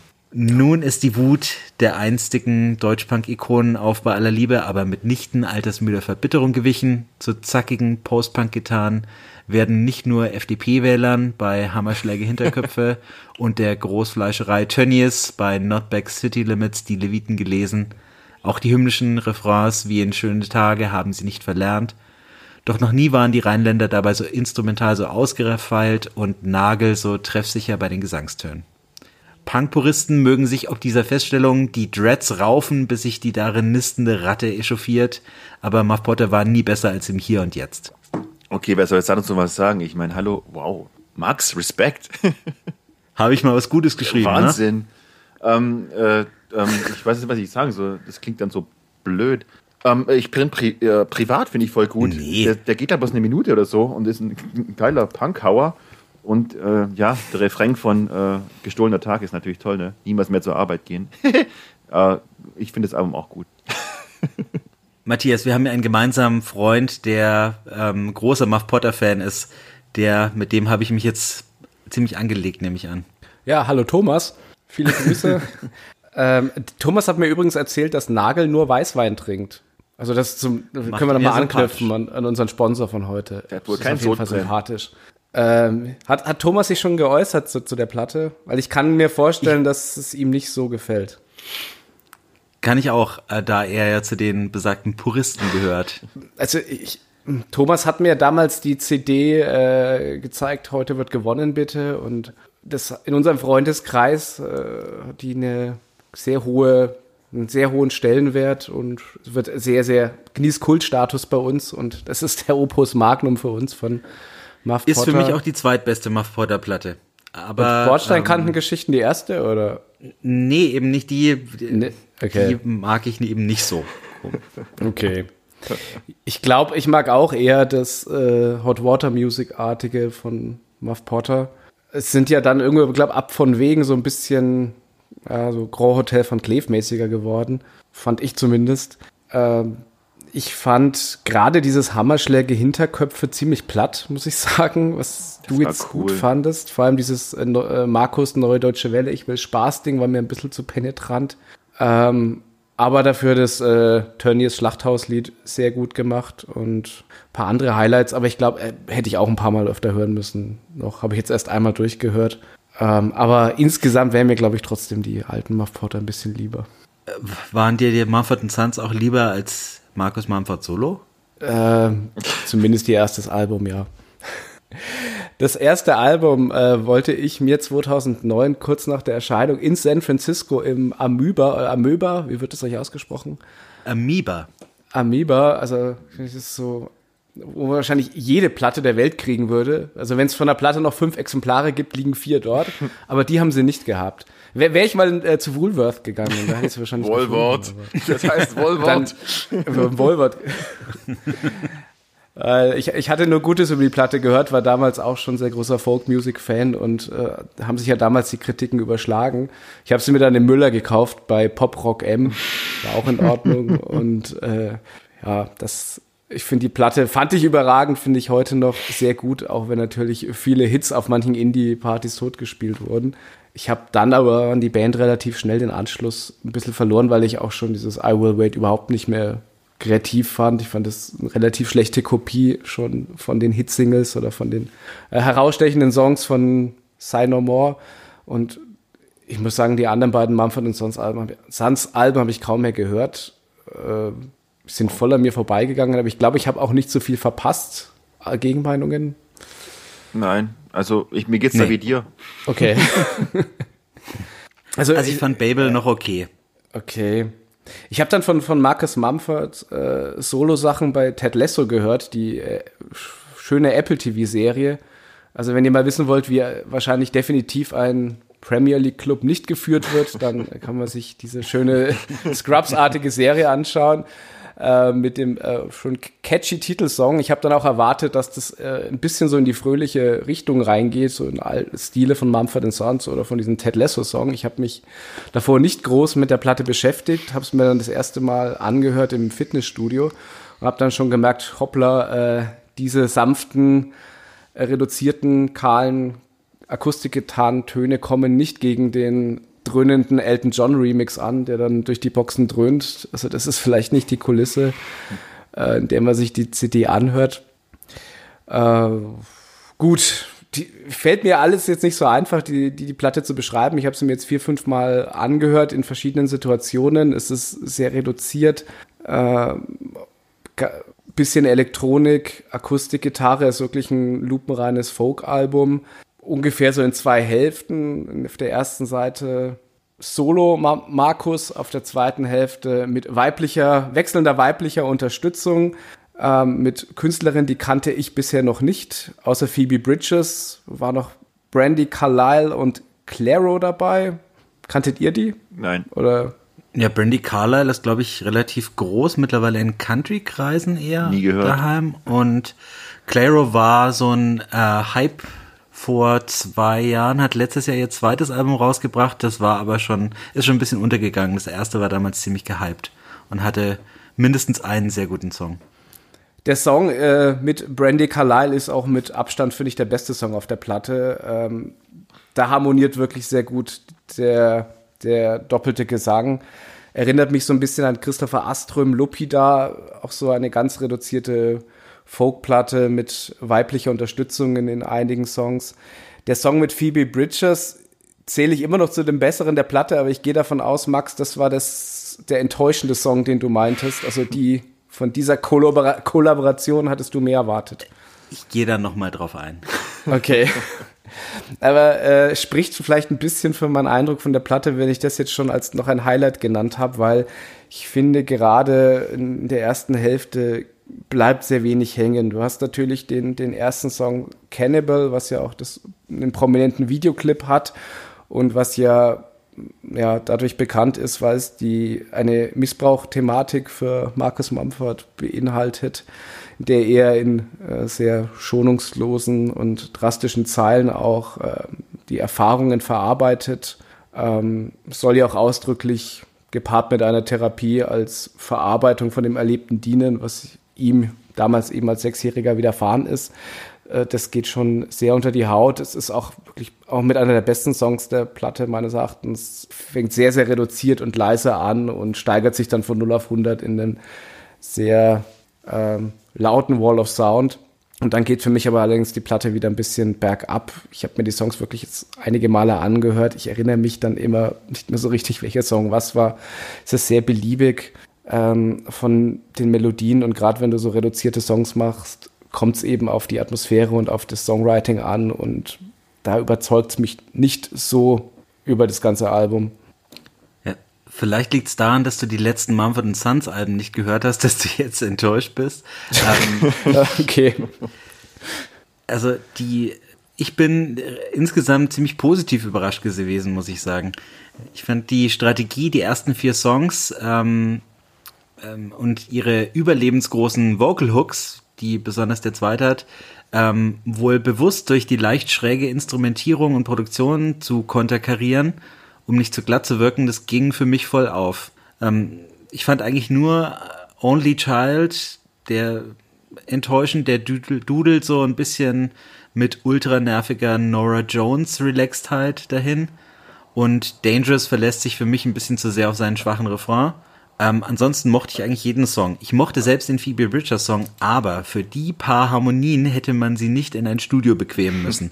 Das ist wirklich verschenkt. Das ist nur fürs Name-Dropping wahrscheinlich. Insgesamt für mich aber ein wirklich gutes Album, das meine nicht vorhandene Erwartungshaltung zwangsläufig übertroffen hat. Ich glaube, das ist wirklich der Unterschied. Ich habe einfach mehr erwartet. Dann, dann bin ich jetzt im Team Matze, weil ähm, ich habe Mumford sonst auch nicht mehr verfolgt seit 500 Jahren. Und ähm, was du vorher gesagt hast, Max, ähm, schwache Refrains. Ich finde, jedes Lied hat einen schwachen Refrain. Ich finde keinen guten Refrain in dem ganzen Album. Deswegen wirkt das alles so belanglos irgendwie. Ich weiß es nicht. Ich verstehe es nicht wirklich. Ich muss mich entschuldigen dafür, dass ich letztes Mal hier mich über das Video mit, von ähm, Cannibals so lustig gemacht habe, weil es vom Steven Spielberg war, weil der Text da ganz äh, intensiv ist. Aber das Album an sich, also ich habe es mir eineinhalb Mal durchgehört und es hat mir auch gereicht, weil ich dachte, das ist sowas Langweiliges. Ähm, schlecht ist es nicht wirklich, aber ich finde auch noch keinen Nenner, wie ich es wirklich finde. Es ist auf jeden Fall keine Platte des Jahres für mich. Also Grace hat einen guten Refrain. Nein. Wenn ich jetzt wüsste, okay. ich, ich kenne die Titel gar nicht mehr. Also Grace habe ich bei den Enttäuschungen notiert. Ja, was okay. denn nun? naja. Wundervoll, so muss es sein. Kontrovers wie eh und je. Der Vier-Ohren-Test. Uli wird nicht vermisst. Philipp. Ja? Du hast jetzt eigentlich eine Konsensband. Habe ich das? Für uns. Achso, ich bin da dran. Oh fuck, äh, ja klar. Ähm, ähm, ähm, gleich rechts neben meiner umfangreichen Plattensammlung von ABBA kommen die Afghan Wigs. Und die Sammlung ist doppelt so groß wie die von ABBA. Ich habe nämlich zwei Afghan Wigs Album, Alben ähm, und beide sind aus ihrer Major-Phase bei Elektra, also Mitte der 90er, nämlich äh, Gentleman und Black Love. Und da ich diese Reunion von den äh, Afghan Wigs vor ungefähr zehn Jahren ziemlich verschlafen habe, dachte ich, es passt schon, weil die beiden Alben, die ich habe, ne, sind die großen Wigs-Alben und dem ist eh nichts mehr hinzuzufügen. Ja, ähm, Asche über mein Haupt. Uh, How Do You Burn, die neue Platte, ist eine Platte des Jahres für mich. Ich glaube Nummer vier mittlerweile. Ja, ich fasse mich kurz, denn wir müssen ja hier noch viel besprechen. Also, was Greg Dooley und seine Begleitband hier abfackeln, habe ich in so einer Stärke, Dichte und Dringlichkeit heuer auch noch nie oder selten erlebt. Äh, schon der Opener I Make You See God verspricht nicht so viel. Ähm, Wäre auch ein geiler Einstieg gewesen für die Songs for the Deaf, wie ich finde, von den Queens of Stone Age. Und es geht in einer krassen Bandbreite von Stilmixen weiter, mal mit extrem viel Gefühl, dann wieder völlig introvertiert, dann wieder fast schon überladen arrangiert. Das ist Indie, das ist Grunge und natürlich ne, sind ja die Wigs, habe ich ja jede Menge Soul dabei. Ähm, ich höre perfekte Pop-Songs neben tiefschwarzen Abgründen in den schönsten Melodien. Und ich höre ähm, vielleicht zum letzten Mal oder zum allerletzten Mal auch Mark Lanigan, also Dooleys äh, Gutter Twin, der bei The Getaway im Hintergrund ja, äh, seine Stimme aus dem Grab äh, mitsingt. Ähm, ich hasse es, wenn zum 500 Milliardsten Mal von irgendjemand äh, die Worte kommen, da kriege ich eine Gänsehaut. Aber fuck, da kriege ich wirklich eine Gänsehaut, wenn ich Mark Lanigans Stimme ja, sprichwörtlich da aus dem Jenseits höre. Äh, ich habe auch irgendwo gelesen, dass der Albumtitel How Do You Burn von Mark Lanigan vorgeschlagen wurde.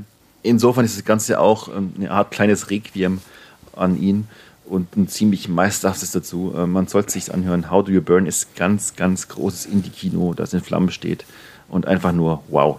Matthias, magst du mal vor? Äh, ich schließe mich dem einfach nahtlos an. Juhu! Im Ernst jetzt? Oh. oh. Okay. Magst du es noch ausführen oder hat der Philipp genau deine Punkte?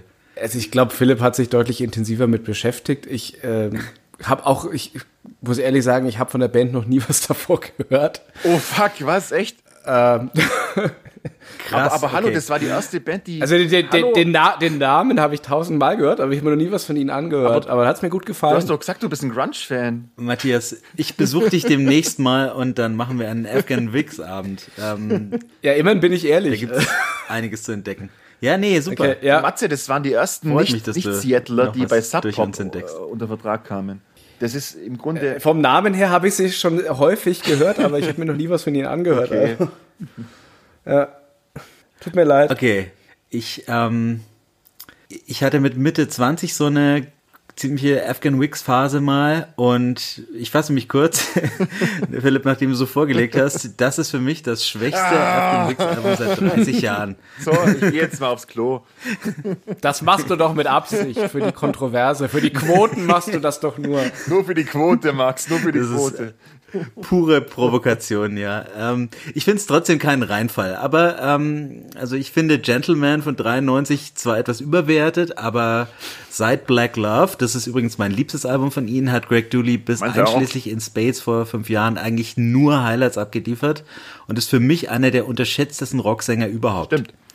Mein Problem hier ist, Sowohl seine stimmliche Performance als auch die Instrumentierung sind mir zu zahm, um ihre gewohnte verführerische Wirkung zu entfalten. Ähm, einzige Ausnahmen sind für mich das ziemlich dämlich betitelte Catch a Cold und äh, A Line of Shots, der beste Song der Platte und die schöne Ballade Please Baby Please.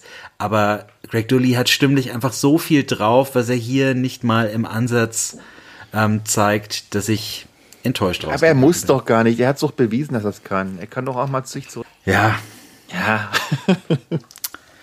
Markmann, können wir jetzt lange streiten. Ich mache mal weiter. Ähm, mit ebenfalls alten Helden, besonders von mir. Full Disclosure, Death Cab for Cutie sind eine meiner liebsten Bands. Ihr Opus Magnum Transatlanticism ist in meiner All-Time Top 10, das Nachfolgealbum Plans, sicher noch in der Top 20. Ich kann dennoch objektiv eingestehen, dass Narrow Stairs von 2008 das letzte wirklich gute Album war, das sie gemacht haben. Man kann den Abwärtstrend der letzten Jahre also nicht am Ausstieg von Gitarrist Chris Waller allein festmachen, da die Probleme mit der Konsistenz bereits auf Codes and Keys 2011 losgingen. Meine Theorie, Ben Gibbard bringt nur dann Höchstleistung, wenn es ihm schlecht geht. 2008 nahm er plötzlich ab, begann Marathons zu laufen, heiratete dann auch noch äh, Zoe de Chanel das konnte ja nicht gut gehen, wenn man für todtraurige Musik bekannt ist. Die Vorzeichen für Asphalt Meadows sind also denkbar schlecht. Gibbard ist wieder glücklich verheiratet, läuft regelmäßig brutale Ultramarathons. Ich spreche hier von 160 Kilometern in 27 Stunden und so Zeug. Und das letzte Death Cab Album Thank You for Your Love war das schwächste ihrer ganzen Karriere. Wie wir bereits festgestellt haben im Podcast, ähm, als wir die sehr gelungene Vorabsingle Roman Candles besprochen haben, ist diesmal aber etwas anders. Deathcap wirken wieder mutiger, experimentierfreudiger, so inspiriert wie lange nicht. Ähnlich ist das bereits beim Opener I Don't Know How I Survived zu beobachten, der zwischen Postal Service Synthpop und Gitarrengewitter oszilliert. Ebenfalls aufhorchen lässt mich die Mischung aus Spoken Word und Post-Rock in Foxglove Through the Clear Cut den Explosions in the Sky ehrlicherweise so aber auch im Schlaf hinbekommen hätten. Here to Forever und das ohrwurmige I'm a Stranger sind schöne Abtemponummern und auch die ruhigeren Songs im Mittelteil gefallen allesamt. Leider endet Asphalt Meadows mit der zähen Ballade Fragments from the Decade und dem etwas arg atonalen I'll give up, I'll never give up on you. So muss man zwar eine klar aufsteigende Form attestieren, um an Glanzzeiten anzuknüpfen, müssten die Melodien nächstes Mal aber noch größer aus. Matthias, du magst auch Death Cap. Ja, und ich würde nie der Expertise einer Person widersprechen, die so schön I Will Follow You in To the Dark, in the Dark Karaoke singt, wie du. Danke. Das hast, das hast du so schön mal gemacht auf meinem Geburtstag. Gibt's ähm, von Videomaterial? Vor allem, äh, nie. Ich Oder mach ich das schon. für dich nach der Aufnahme, Philipp. Das hast du echt schon gemacht. Also man merkt, du hast dich sehr schön damit beschäftigt. Mir hat die Platte auch sehr gut gefallen. Es war auch sehr rockig. Äh. So jetzt meine tiefe Analyse, sie war sehr rockig. Toll. ich ich habe sie nur einmal angehört bislang, aber sie hat mir sehr gut gefallen und ähm, kommt jetzt auch für mich bislang nicht an äh, die Meisterwerke von vor äh, knapp 20 Jahren ran, aber vor allem Roman Candles, das fand ich ein sehr, sehr, sehr toller Song, muss ich nochmal sagen. Matze, du sagst, du fandest sie sehr rockig. Ich fand sie eigentlich sehr poppig. Ähm, ich finde sie auch gar nicht so. Poprock, ja. Poprockig, nein, egal. Um, ähm, und äh, diesen Song, ähm, äh, Fox Glove in the Clear Cut, fand ich wunderbar. Hat mich ein bisschen sogar an, an Nader Surf erinnert. Aber ja, äh, Mittelmäßigkeit würde ich dieser Platte nicht unbedingt assistieren, sondern schon gehobene Mittelmäßigkeit. Andererseits, ich habe sie bloß einmal gehört. Vielleicht wächst sie noch, wenn ich sie mehrmals höre, aber ich bin mir nicht sicher, ob ich sie mehrmals hören will. Denn ich bin kein Die Hard äh, Death Cap Fan. Aber ja, also schlecht war es nicht. Ich finde, gehobene Mittelmäßigkeit bringt Ja, warum nicht? Mir fällt auch nichts Besseres ein dazu. Wunderbar. Äh, wir sind äh, voll in der frühen 2000er Phase hier gerade. ähm, eine andere Band, die ähm, um den Zenit von Death Cap herum ebenfalls ihren Beginn und ihren Zenit wohl auch hatte. Die stellt uns Matthias jetzt kurz vor mit ihrem neuen Album. Ist die Rede etwa von The Mars Volta? Uh. Tatsächlich. Ähm, ja, und ich habe extra äh, für diesen Anlass, äh, ich, ich weiß, ihr seid große Fan von Stadtmagazin-Reviews. Meine ja, Review in Form einer kost kostenlosen Stadtmagazin-Version verfasst. Ähm, werde ich jetzt auch ablesen von meinem iPad hier. Okay. Das wurde aber auch Zeit. Zehn Jahre nach dem Erscheinen von Nocturn Nocturnicat melden sich die kultigen Krautrocker von The Mars Volta mit ihrem selbstbetitelten Album zurück. Und wie? Das dynamische Duo um Ex-Wrestling-Manager Cedric Bixler Zavala und Soundtüftler Omar A. Rodriguez Lopez bringt uns den Sommer zurück. Bereits auf der Vorab-Single packen die Jungs die Bar Barrels aus und bitten im groovigen Bomber-Style im schnellen Sechs-Achtel-Takt zum Tanz am Strand. Gepaart mit einem catchy Refrain werden The Mars Volta so endgültig zum heißesten Export puerto-ricanischer Rhythmen seit Ricky Martin und Jennifer Lopez.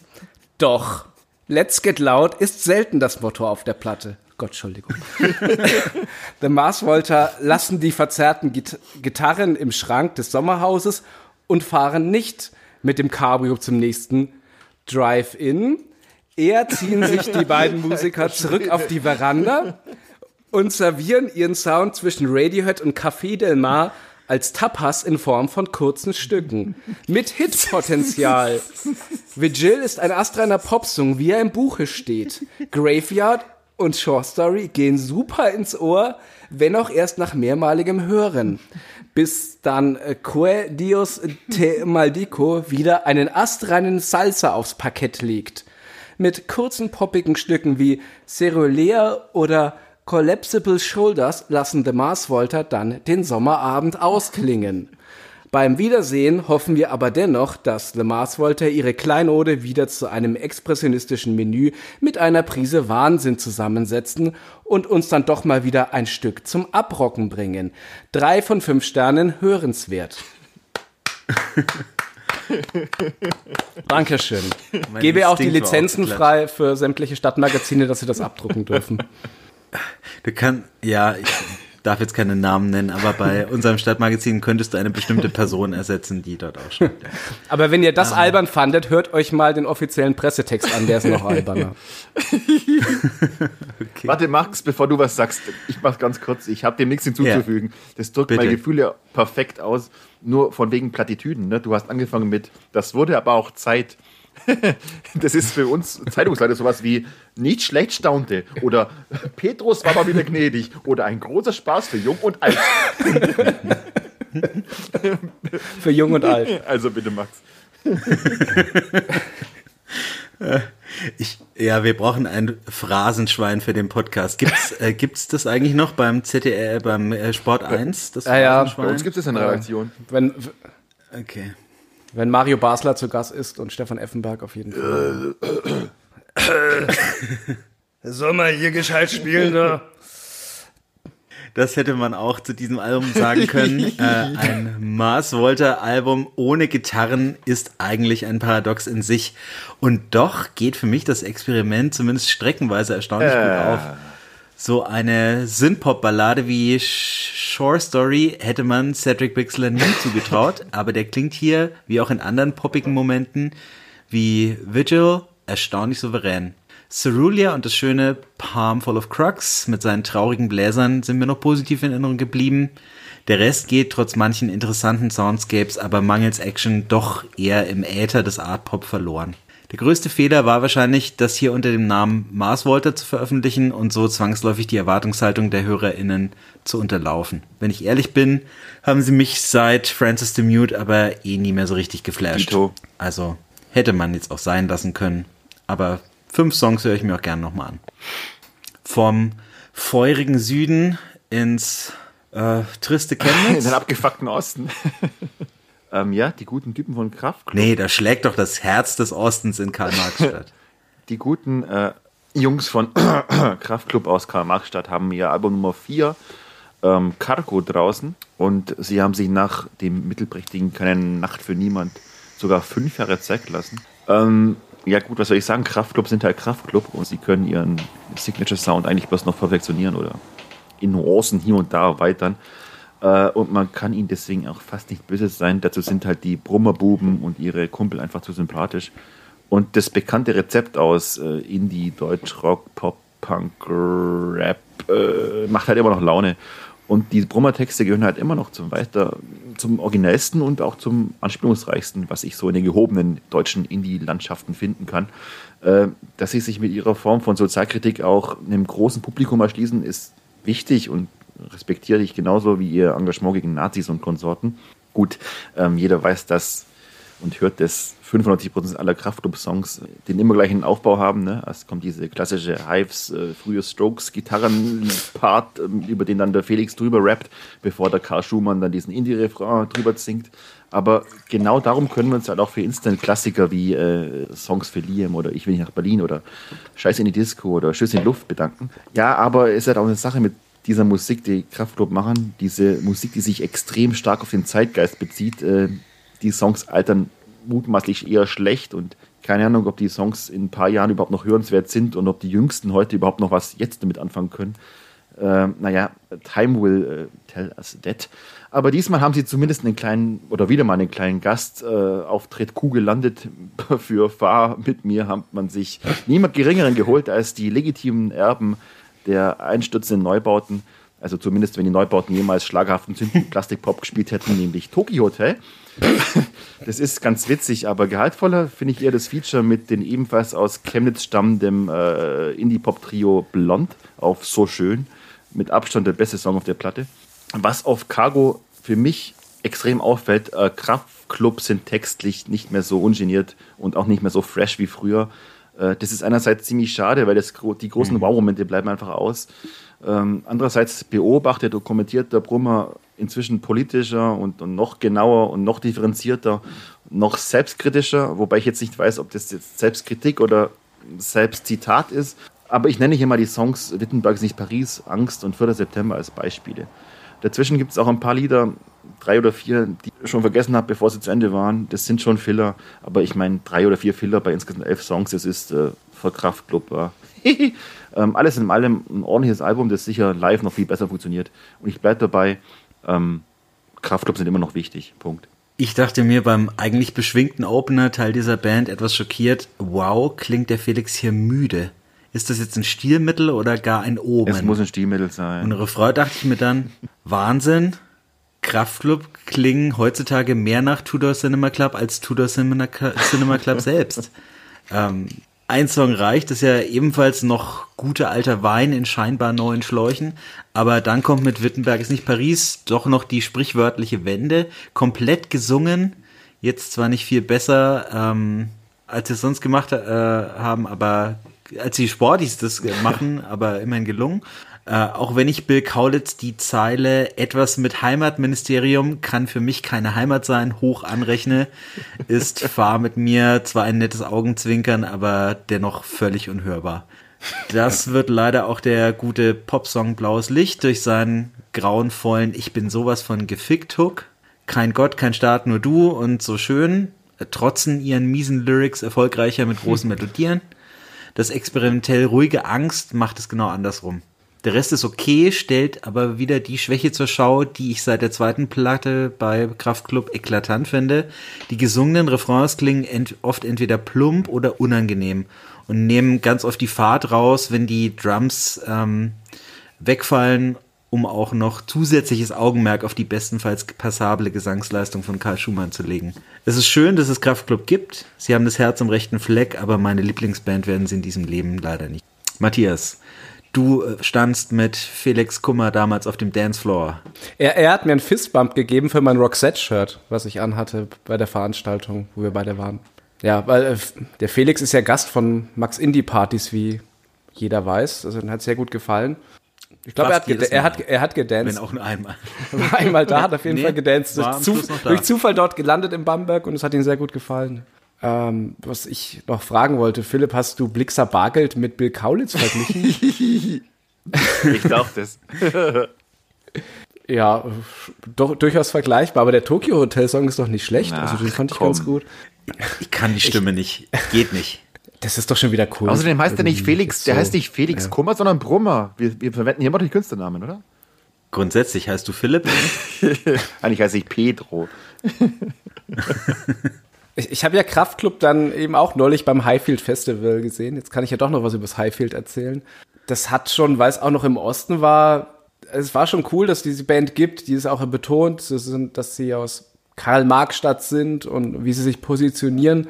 Und das ist live doch auch, ich habe hab sie noch nie live gehört, das ist schon wirklich schön, die alten Hits zu hören. Aber ich musste halt beim Durchhören auch wieder feststellen, es ist halt wirklich immer der gleiche Song, den sie Ja. machen.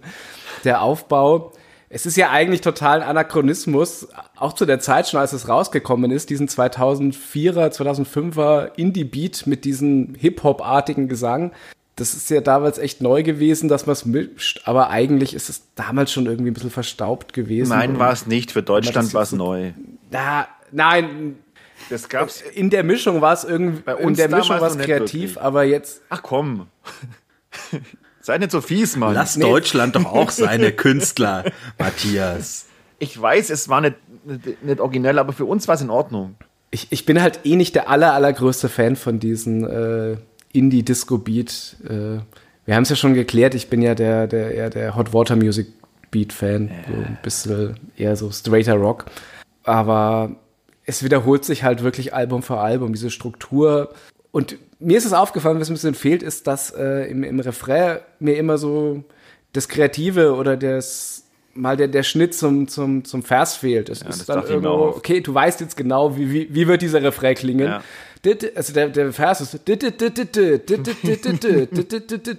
und dann geht's der Refrain und du weißt, jetzt kommt halt irgendwie ein, ein Slogan und der wird jetzt halt ein bisschen länger gezogen, aber eigentlich passiert auch nicht viel mehr, dass diese Gitarre genau diese Akkorde de, mit diesen Achtelnoten weiterspielt. Und das ist halt so das Rezept, was wir schon immer haben. Äh, Das überrascht einen halt jetzt nicht mehr groß. Es ist jetzt halt irgendwie schon mittlerweile auch so eine Institution, die da ist. So gut, dass sie da ist. Aber es wäre mir jetzt zu monoton, einfach jetzt Platte für Platte sowas anzuhören. Du lieferst mir die Steilvorlage für die letzte Review des Tages. Ähm, was habe ich Uli verflucht, dass er mir diese Rezension vererbt hat? Aber es hilft nichts. Ich musste mich intensiv durch ein Editors-Album hören, obwohl ich mit denen eigentlich vor zehn Jahren schon abgeschlossen hatte, als sie auf ihrer Comeback-Single A Ton of Love plötzlich wie Pearl Jam klangen. Ansonsten klangen die letzten Alben In Dream und Violence eher, als hätten sich die späten U2 in eine Darkwave-Disco verirrt. Der eine oder andere nette Pop-Moment wie Magazine sprang heraus, aber ansonsten regierte für mich hier düstere Langeweile. Personell steht IBM nun immerhin unter dem Stern des Neuanfangs, ist mit Blank Mass der Elektroproduzent Benjamin Powers doch nun festes Mitglied und auch gleich in doppelter Hinsicht Teil des Albumnamens geworden. Egal, ob man die Abkürzung nun als Editors Blank Mass oder als Electronic Beat Music interpretiert. Vor digitalen Klängen schreckte die Band aus Birmingham ja schon seit dem dritten Album In This Light and On This Evening nicht zurück. So dominant wie gleich hier im Opener Heart Attack wumpsten sie aber selten. Das geht mit seinem fetten Bassriff in Ordnung. Er findet das Rad weder im Bandkontext noch sonst aber irgendwie neu. Picturesque geht diesbezüglich mit seinen verhackstückten Vocal Samples und flirrenden Synthesizern schon etwas forscher voran. Erinnert mich im hektischen Refrain aber irgendwie unangenehm an die Bloodhound Gang.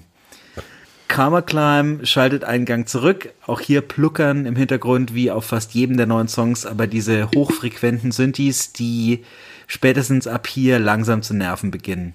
Kiss klingt wie ein Dance-Remix einer Madonna B-Seite aus den späten 80ern. Heißt gar nicht so schlecht.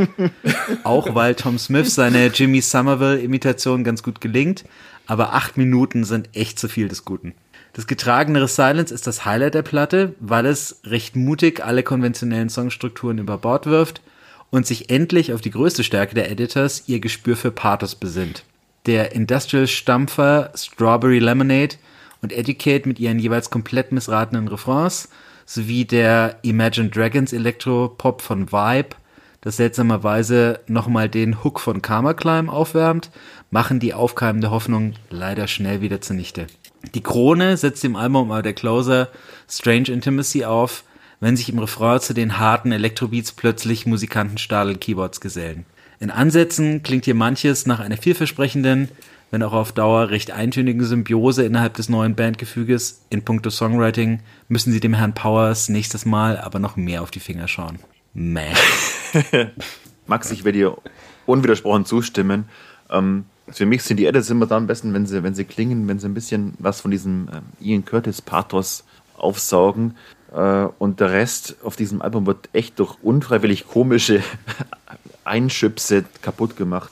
Wie du sagst, ich habe mir aufgeschrieben, Musikantenstadel, Ausrufezeichen. Hast du mir vorweggenommen. Ja, also komisch. Ähm, ich war nie großer Editors-Fan und dieses Album kommt sicherlich nicht in meine Top 500 der letzten 28 Jahre. Und was ist euer Lieblings-Editors-Album, dass wir vielleicht den Vergleichsmaßstab haben? Ich, ich finde die ersten beiden Alben gleich. Ich habe eins daheim und das heißt also Backroom. Uh, in the end has start, at the end of the start oder so. Genau, and, and, and, and, and has a start. Ja, das ist genau, mein das habe ich, das hab ich Das zu Hause, aber ich habe es aber nicht oft gehört. Kannst du ruhig machen, unbesorgt. Also wie gesagt, die ersten beiden würde ich immer verteidigen. Das dritte war, hatte zumindest interessante Momente, aber danach, nee. Bin gespannt, was der Uni sagt. Wir fragen ihn nächstes Mal nochmal.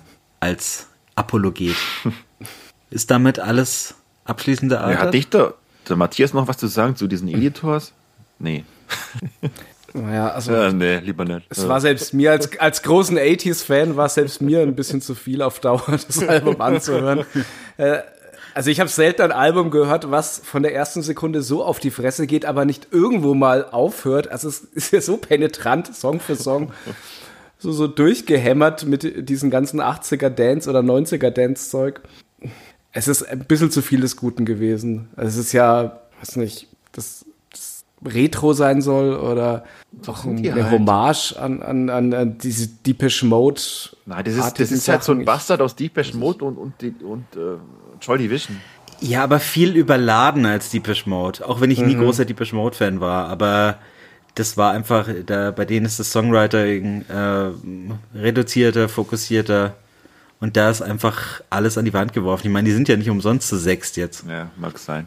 Mit einem echt äh, kompletten DJ noch dabei. Naja, Machen wir weiter schnell. sollen sich die Leute das selbst aufs Klo. bilden. Wir machen weiter mit unserer kurzen Republi äh, Republik, Rubrik. Kurz und gut, wo wir euch ein paar ähm, unserer persönlichen Highlights nochmal ganz kurz in wenigen Worten näher bringen. Ich fange an mit den Spielbergs und ihrem Album Westly. Das sind Norweger. Eine klasse Liveband, wie ich vor zwei Wochen im Nürnberger Club Stereo erfahren durfte, gemeinsam noch mit dem Uli, da stand er noch. Und ähm, hier auf dem zweiten Album sind sie nochmal fokussierter im Songwriting als auf dem ersten. Und das Ganze würde ich als raue und mitreißende Mischung aus Japan Droids und den frühen Get Up Kids beschreiben. Als nächstes alte Helden, die hätten eigentlich auch ein großes Review verdient gehabt, aber in so einem vollen Monat reicht's nur für kurz und gut. Build to Spill, When the Wind Forgets Your Name. Fazit, Dark March kann es immer noch, auch wenn er der eigenen Aussage nach keine Inspiration verspürt hat, als er dieses Album geschrieben hat, ist es super solide geworden und gefällt durchweg bis auf das etwas komische Reggae-Experiment Rocksteady. Und dann habe ich noch The Baths mit dem Album Expert in the Dying Field. Das ist das dritte Album der NeuseeländerInnen. Klingt genauso wie die ersten beiden Alben, ist vom Songwriting her aber wieder stärker als das zweite Jump Rope Gazers und fast so gut wie das wundervolle Debüt. Die Baths sind einfach eine der besten zeitgenössischen Powerpop-Bands überhaupt. Und weil es so ein voller und toller Release-Monat war, erfinde ich kurzerhand noch die, eine Rubrik neu, nämlich Max Emo-Ecke und empfehle äh, noch allen Emo-Fans die neuen Alben von Tiny Moving Parts, The Wonder Years, Future Teens und Hippie Trim. Allen Hardcore-Fans empfehle ich die neue Counterparts und allen Mathcore-Fans The Callous Dower Boys und allen Blackgazern die neue Holy Fawn. So, das war's. Ähm, ach so, wem das zu schnell ging, schaut in die Spotify-Playlist. Die gibt's nämlich wie immer auch zu dieser Episode. Äh, Dann kann ich ja meine, meine, meine eigene Ecke eröffnen. Nämlich Philips gar nicht mal so in die Ecke. Ähm, ich habe alte Helden und neue Helden, vor allem neue Heldinnen. Und zwar haben Starcrawler ihr neues Album draußen, äh, She Said. Äh, und Starcrawler muss man gar nicht drüber reden. Das ist die beste Band aller Zeiten. Und Arrow the Wild hat den besten Namen aller Zeiten. Und die ist einfach eine Wucht, die Frau. Hört es euch an, die klingen immer gleich. Toll. Ähm, immer gleich klingt auch Ozzy Osbourne. Der ist zwar erst 72, sieht aber aus wie 125 und ich dachte vor 20 Jahren schon, der wäre tot. Aber er hat ein neues Album draußen und der klingt immer noch wie früher. Also klar, es ist super produziert und mit, mit äh, unfassbar vielen super Gitarristen und, und, und Produzenten und mit Taylor Hawkins. Äh, Hört es euch an, Patient Number 9, sein neues Album ist wirklich sehr hörenswert. Es sind klassische Metal-Balladen dabei, wirklich toll. Und Klatsch, ich bin ein alter Klatscher, immer schon gewesen und die haben jetzt ihr neues Album Sunrise on Slaughter Beach draußen und Klatsch sind sowieso eine der coolsten Bands überhaupt. Und äh, Neil Fallon ist äh, ein Prediger des Rock'n'Roll. Nicht Brian Fallon, Neil Fallon, der Sänger von. Äh, kauft euch die neue von Klatsch, die neue von Ossi und die neue von Starcrawler. Ihr werdet glücklich dann. Ja, Matthias, willst du uns noch irgendwas mit Wrestling Wrestling. Oder äh, kurz Ja, was zum VfL äh, Bochum sagen? Äh, VfL Bochum, neuer Trainer. Am Samstag geht's gegen ähm, Red Bull Leipzig und da müssen drei Punkte her. Und Die ich heißen nicht Red Bull.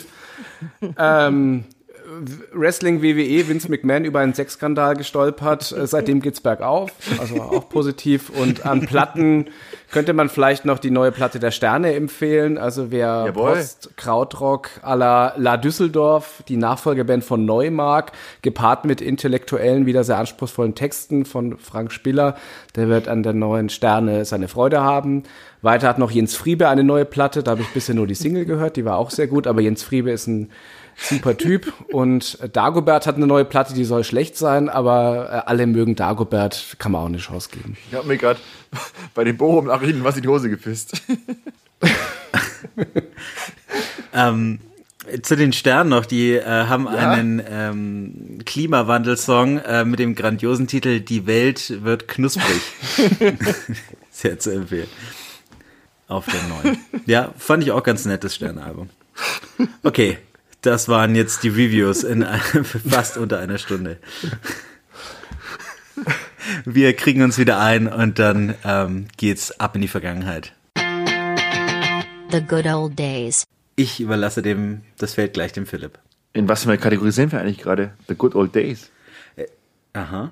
Ja, okay, dann ähm, ich komme mal zu The Verve mit Urban Hymns, veröffentlicht am äh, 29. September 1997. Da war ich süße zehn Jahre alt auf der Virgin-Tochter Hut Recordings. Äh, das ist das dritte Album der Band und es gilt gemeinhin als einer der Meilensteine des Britpop. Man muss aber wohl fairerweise sagen, es ist wohl eher der letzte Meilenstein des Hip-Hop, äh, des Hip-Hop, des Britpop gewesen. Das war Apache. Das, sowieso, das Hip-Hop Notorious sowieso. B.I.G., Nas, Richard F. Ashcroft. Man muss in einer Da kam Reihe nennen. die. Nee, es war der letzte Meilenstein des, des Britpop, denn äh, 1997 war im Grunde Britpop fast schon wieder vorbei. Ähm, die Urban Hymns oder Urban Hymns äh, gingen trotzdem weg wie warme Semmeln. Äh, Wikipedia hat mir gesteckt, dass das Album sich bis heute knapp 6 Millionen Mal verkauft hat und fast 30 Mal Platin eingeheimst hat.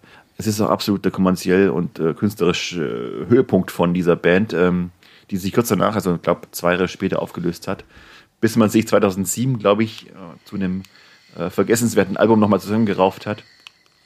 Und dann hat man sich hoffentlich für immer verabschiedet. Das Beste an diesem vierten und letzten Wurf-Album mit dem hochoriginellen Titel Ja, Force ist wohl der Song Love is Noise. Ich habe zwar keine Ahnung, wie dieser Song klingt, aber der Name ist gut. Ähm, man hat jedenfalls The Wurf seither nicht vermisst, ich, also ich zumindest nicht, und schon gar nicht ihren grundsympathischen Frontmann, den, wie wir alle wissen, äh, ist ja der größte Fan von Richard Ashcroft, immer noch Richard Ashcroft. Äh, Ashcroft, äh, das hat man auf seinen diversen Soloalben auch nachhören können, mehr schlecht als recht. Ja, gut, äh, zurück zu diesem Album. Äh, Urban Hymns ist, das ist meines Wissens ein Album, das besteht aus zwei Liedern, nämlich es besteht aus ähm, Bittersweet Symphony und The Drugs Don't Work. Und das sind zwei Songs für die Ewigkeit, ja, und das war's schon. Nein, Spaß. Äh, mindestens die Hälfte dieser, dieser, dieser Songs auf dem ganzen Album sind wirklich tatsächlich großartige Hymnen, äh, die diese bekannten Britpop-Zutaten um etwas ziemlich ja, balladenhaftes oder zumindest erhabenes ergänzen, bereichern, was auch immer. Und ähm, zwischendurch immer wieder so Kracher drin wie Come On und oder psychedelische Nummern in bester Manchester-Tradition wie Neon Wilderness oder Time and Space. Man hatte damals ja und auch wegen des Riesenerfolgs so ein bisschen die Hoffnung oder die Befürchtung, dass The Verve sich als diese Retter des Hip-Hops erweisen könnten, des Hip-Hops, des Britpops erweisen könnten. des Philipp, Britpops der Wein erweisen. bekommt ihr irgendwie nicht. Das nächste Mal wieder Bier, bitte. Das nächste Mal wieder Bier.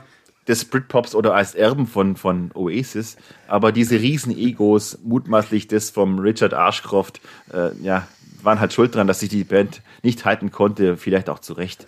Denn wenn man sich's jetzt anhört, naja, ich muss sagen, jetzt habe ich jetzt zweimal wieder gehört und viele dieser Stücke sind nicht gut gealtert. Man merkt schon, dass in Gänze dieses Album doch deutlich ein Kind seiner Zeit geblieben ist, so Mitte, Ende 90er. Ähm, aber wie gesagt, allein für The Drugs Don't Work und Bittersweet und natürlich das, das Video, ne, das legendäre dazu, das Spaziergang-Video, das den Charakter von Richard Ashcroft wahrscheinlich perfekt in Szene setzt. Äh, dafür hat sich das Album wirklich seinen Status als großes und wichtiges Album verdient und es kann auch behalten. Und, und ach ja, diesen Urheberrechtsstreit mit, mit den Rolling Stones um das Lied, ne, habe ich jetzt gar nicht erwähnt. Aber es macht Spaß, sich The Last Time in der Orchesterversion von Andrew Oldham anzuhören auf, auf YouTube. Denn es war schon ziemlich dreist, dass man im Grunde eins zu eins diesen ähm, Geigenpart genommen hat und in das Lied reinverfrachtet hat, das es so mitgemacht hat. Aber ja, Mai. So ist halt. es im Hip-Hop einfach, das samplet man halt. Der Hip-Hop äh, ist halt aber ein Sampler. Nee, nee, aber ich, ich, da muss ich als Jurist noch äh, einspringen. Ich glaube, das war ein bisschen komplizierter, so wie ich das verstanden habe. Hatten die das lizenziert von diesen, von dieser Orchesteraufnahme, aber was sie nicht gemacht haben, ist Ja. von den Rolling Stones sich die Genau. Erlaubnis zu holen, was ja, Ja, auch eben. meines Erachtens völlig verständlich ist, weil die, diese The Last Time Variation von diesen Andrew Oldham Orchestra, die, vor allem dieses Streichersample, hat ja wirklich überhaupt nichts mit dem Song The Last Time von den Rolling Stones zu tun. Das ist ein Schramme-Song bei den Rolling Stones. Schon. so ein, ja, äh, so ein Ding. Und ich wäre da auch nie drauf gekommen, dass, okay, das, das muss ich mir lizenzieren lassen. Und das hat jetzt zu der absurden Folge dann am Ende geführt, dass äh, Mick, Mick Jagger und Keith Richards dann quasi die, die Songrechte hatten, beziehungsweise der Rechteverwerter von denen die Songrechte, die Rolling Stones, an dem, an dem kompletten Song Bittersweet Symphony, der überhaupt nichts mit dem Song The Last Time zu tun hat. Also da hat das Urheberrecht wirklich so die, äh, die, die, die, die verrücktesten Blüten irgendwo dann hervorgebracht, aber ich glaube, da war auch The Verve einfach schlecht beraten, mit einem Deal mit Epco Music oder was das war zu machen. Äh, da hätten sie sich vielleicht auch nicht drauf einlassen dürfen, aber ich glaube, das war einfach die Panik. Der Song war schon draußen und äh, wir retten das Ganze. Okay, wir unterschreiben jetzt irgendwas. Blöderweise war das dann halt der größte Hit der Platte und hat halt einiges an Geld für Richard Ashcroft dann gekostet, weil an dem Song hat er leider gar nichts verdient. Zumindest bis zum Jahr 2019, weil Genau. er hat er die Rechte dann zurückbekommen. Habe ich gelesen, ja. Aber ich finde es trotzdem echt extrem dreist, weil im Grunde ist das ganze Lied ja, und ne, das, was das Lied so besonders macht, ist im Grunde ja eins zu eins geklaut von dieser Orchesterversion. Und ja, ich gebe dir recht, man muss echt viel getrunken gekifft haben, um von dieser Orchesterversion auf The Last Time zu kommen. Trotzdem ist es halt geklaut gewesen. Also, ja. Aber eben. Äh, Aber nur von nichts- der Orchesterversion und nicht von den Rolling Stones. Ja, ja, ich weiß schon, aber nichtsdestotrotz, das Lied an sich, also Bittersweet Symphony von The Verve, ist ein, ein, ein Lied für die Ewigkeit. ja. Okay, eines muss ich vorab mal klarstellen. Ich habe diesen Podcast nicht Love is Noise benannt, weil ich riesiger Burn-Fan bin.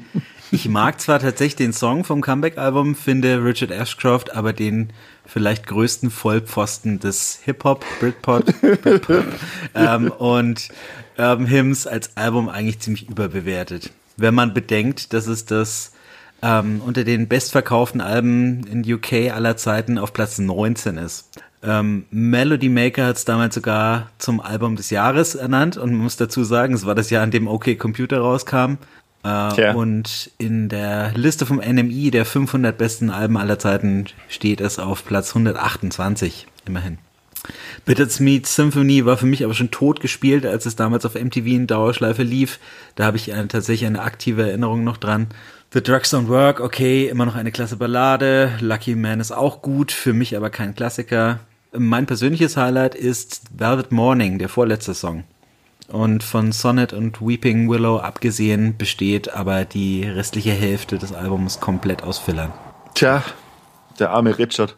Ich habe mir sein Soloalbum dann gekauft mit 16, Alone with Everybody. Fand ich auch nicht so schlecht. Das, ich fand es nicht gut. Und hast du das letzte gehört von dem? Das war bloß noch scheiße. Ich weiß nicht mehr, wie es geheißen hat. Da, Nee. war, auch, da war auch vorne auf dem Cover drauf und hat schon ausgewählt, ein Arschloch. Oh. Der hat vor kurzem auch ein ziemlich dämliches Interview gegeben. Also der Mann ist durch, glaube ich, einfach. Ja. So selbstberauscht. Naja. Zu Corona hat er, glaube ich, nichts gesagt, immerhin. Du musst ihm hoch einrechnen, ja. Ich bin auch so froh, dass Morrissey zumindest nichts zu Corona gesagt hat. Soweit ich Wie hat, weiß. er, wie hat er das eigentlich geschafft? Ich weiß es nicht. Okay. Ähm, belassen wir es dabei. Ein streitbarer Klassiker. Ja. Ja. Ist schon gut. Großes Album. Future Noise. Fast haben wir es geschafft. Es wurde länger diesmal, aber es war auch ziemlich lustig. Deshalb blicken wir nur noch auf die Releases bis Ende September. Ein paar davon werdet ihr im nächsten Podcast reviewed hören. Und wir fangen an. Ähm, schon raus, wenn dieser Podcast erscheint. Yeah, yeah, yeah. Cool it down. Pixies, Doggerel, Lamb Chop the Bible und in der Zwischenzeit Björk hat sich auch noch angekündigt Anfang des Monats. Jetzt kommt das Album Fossora.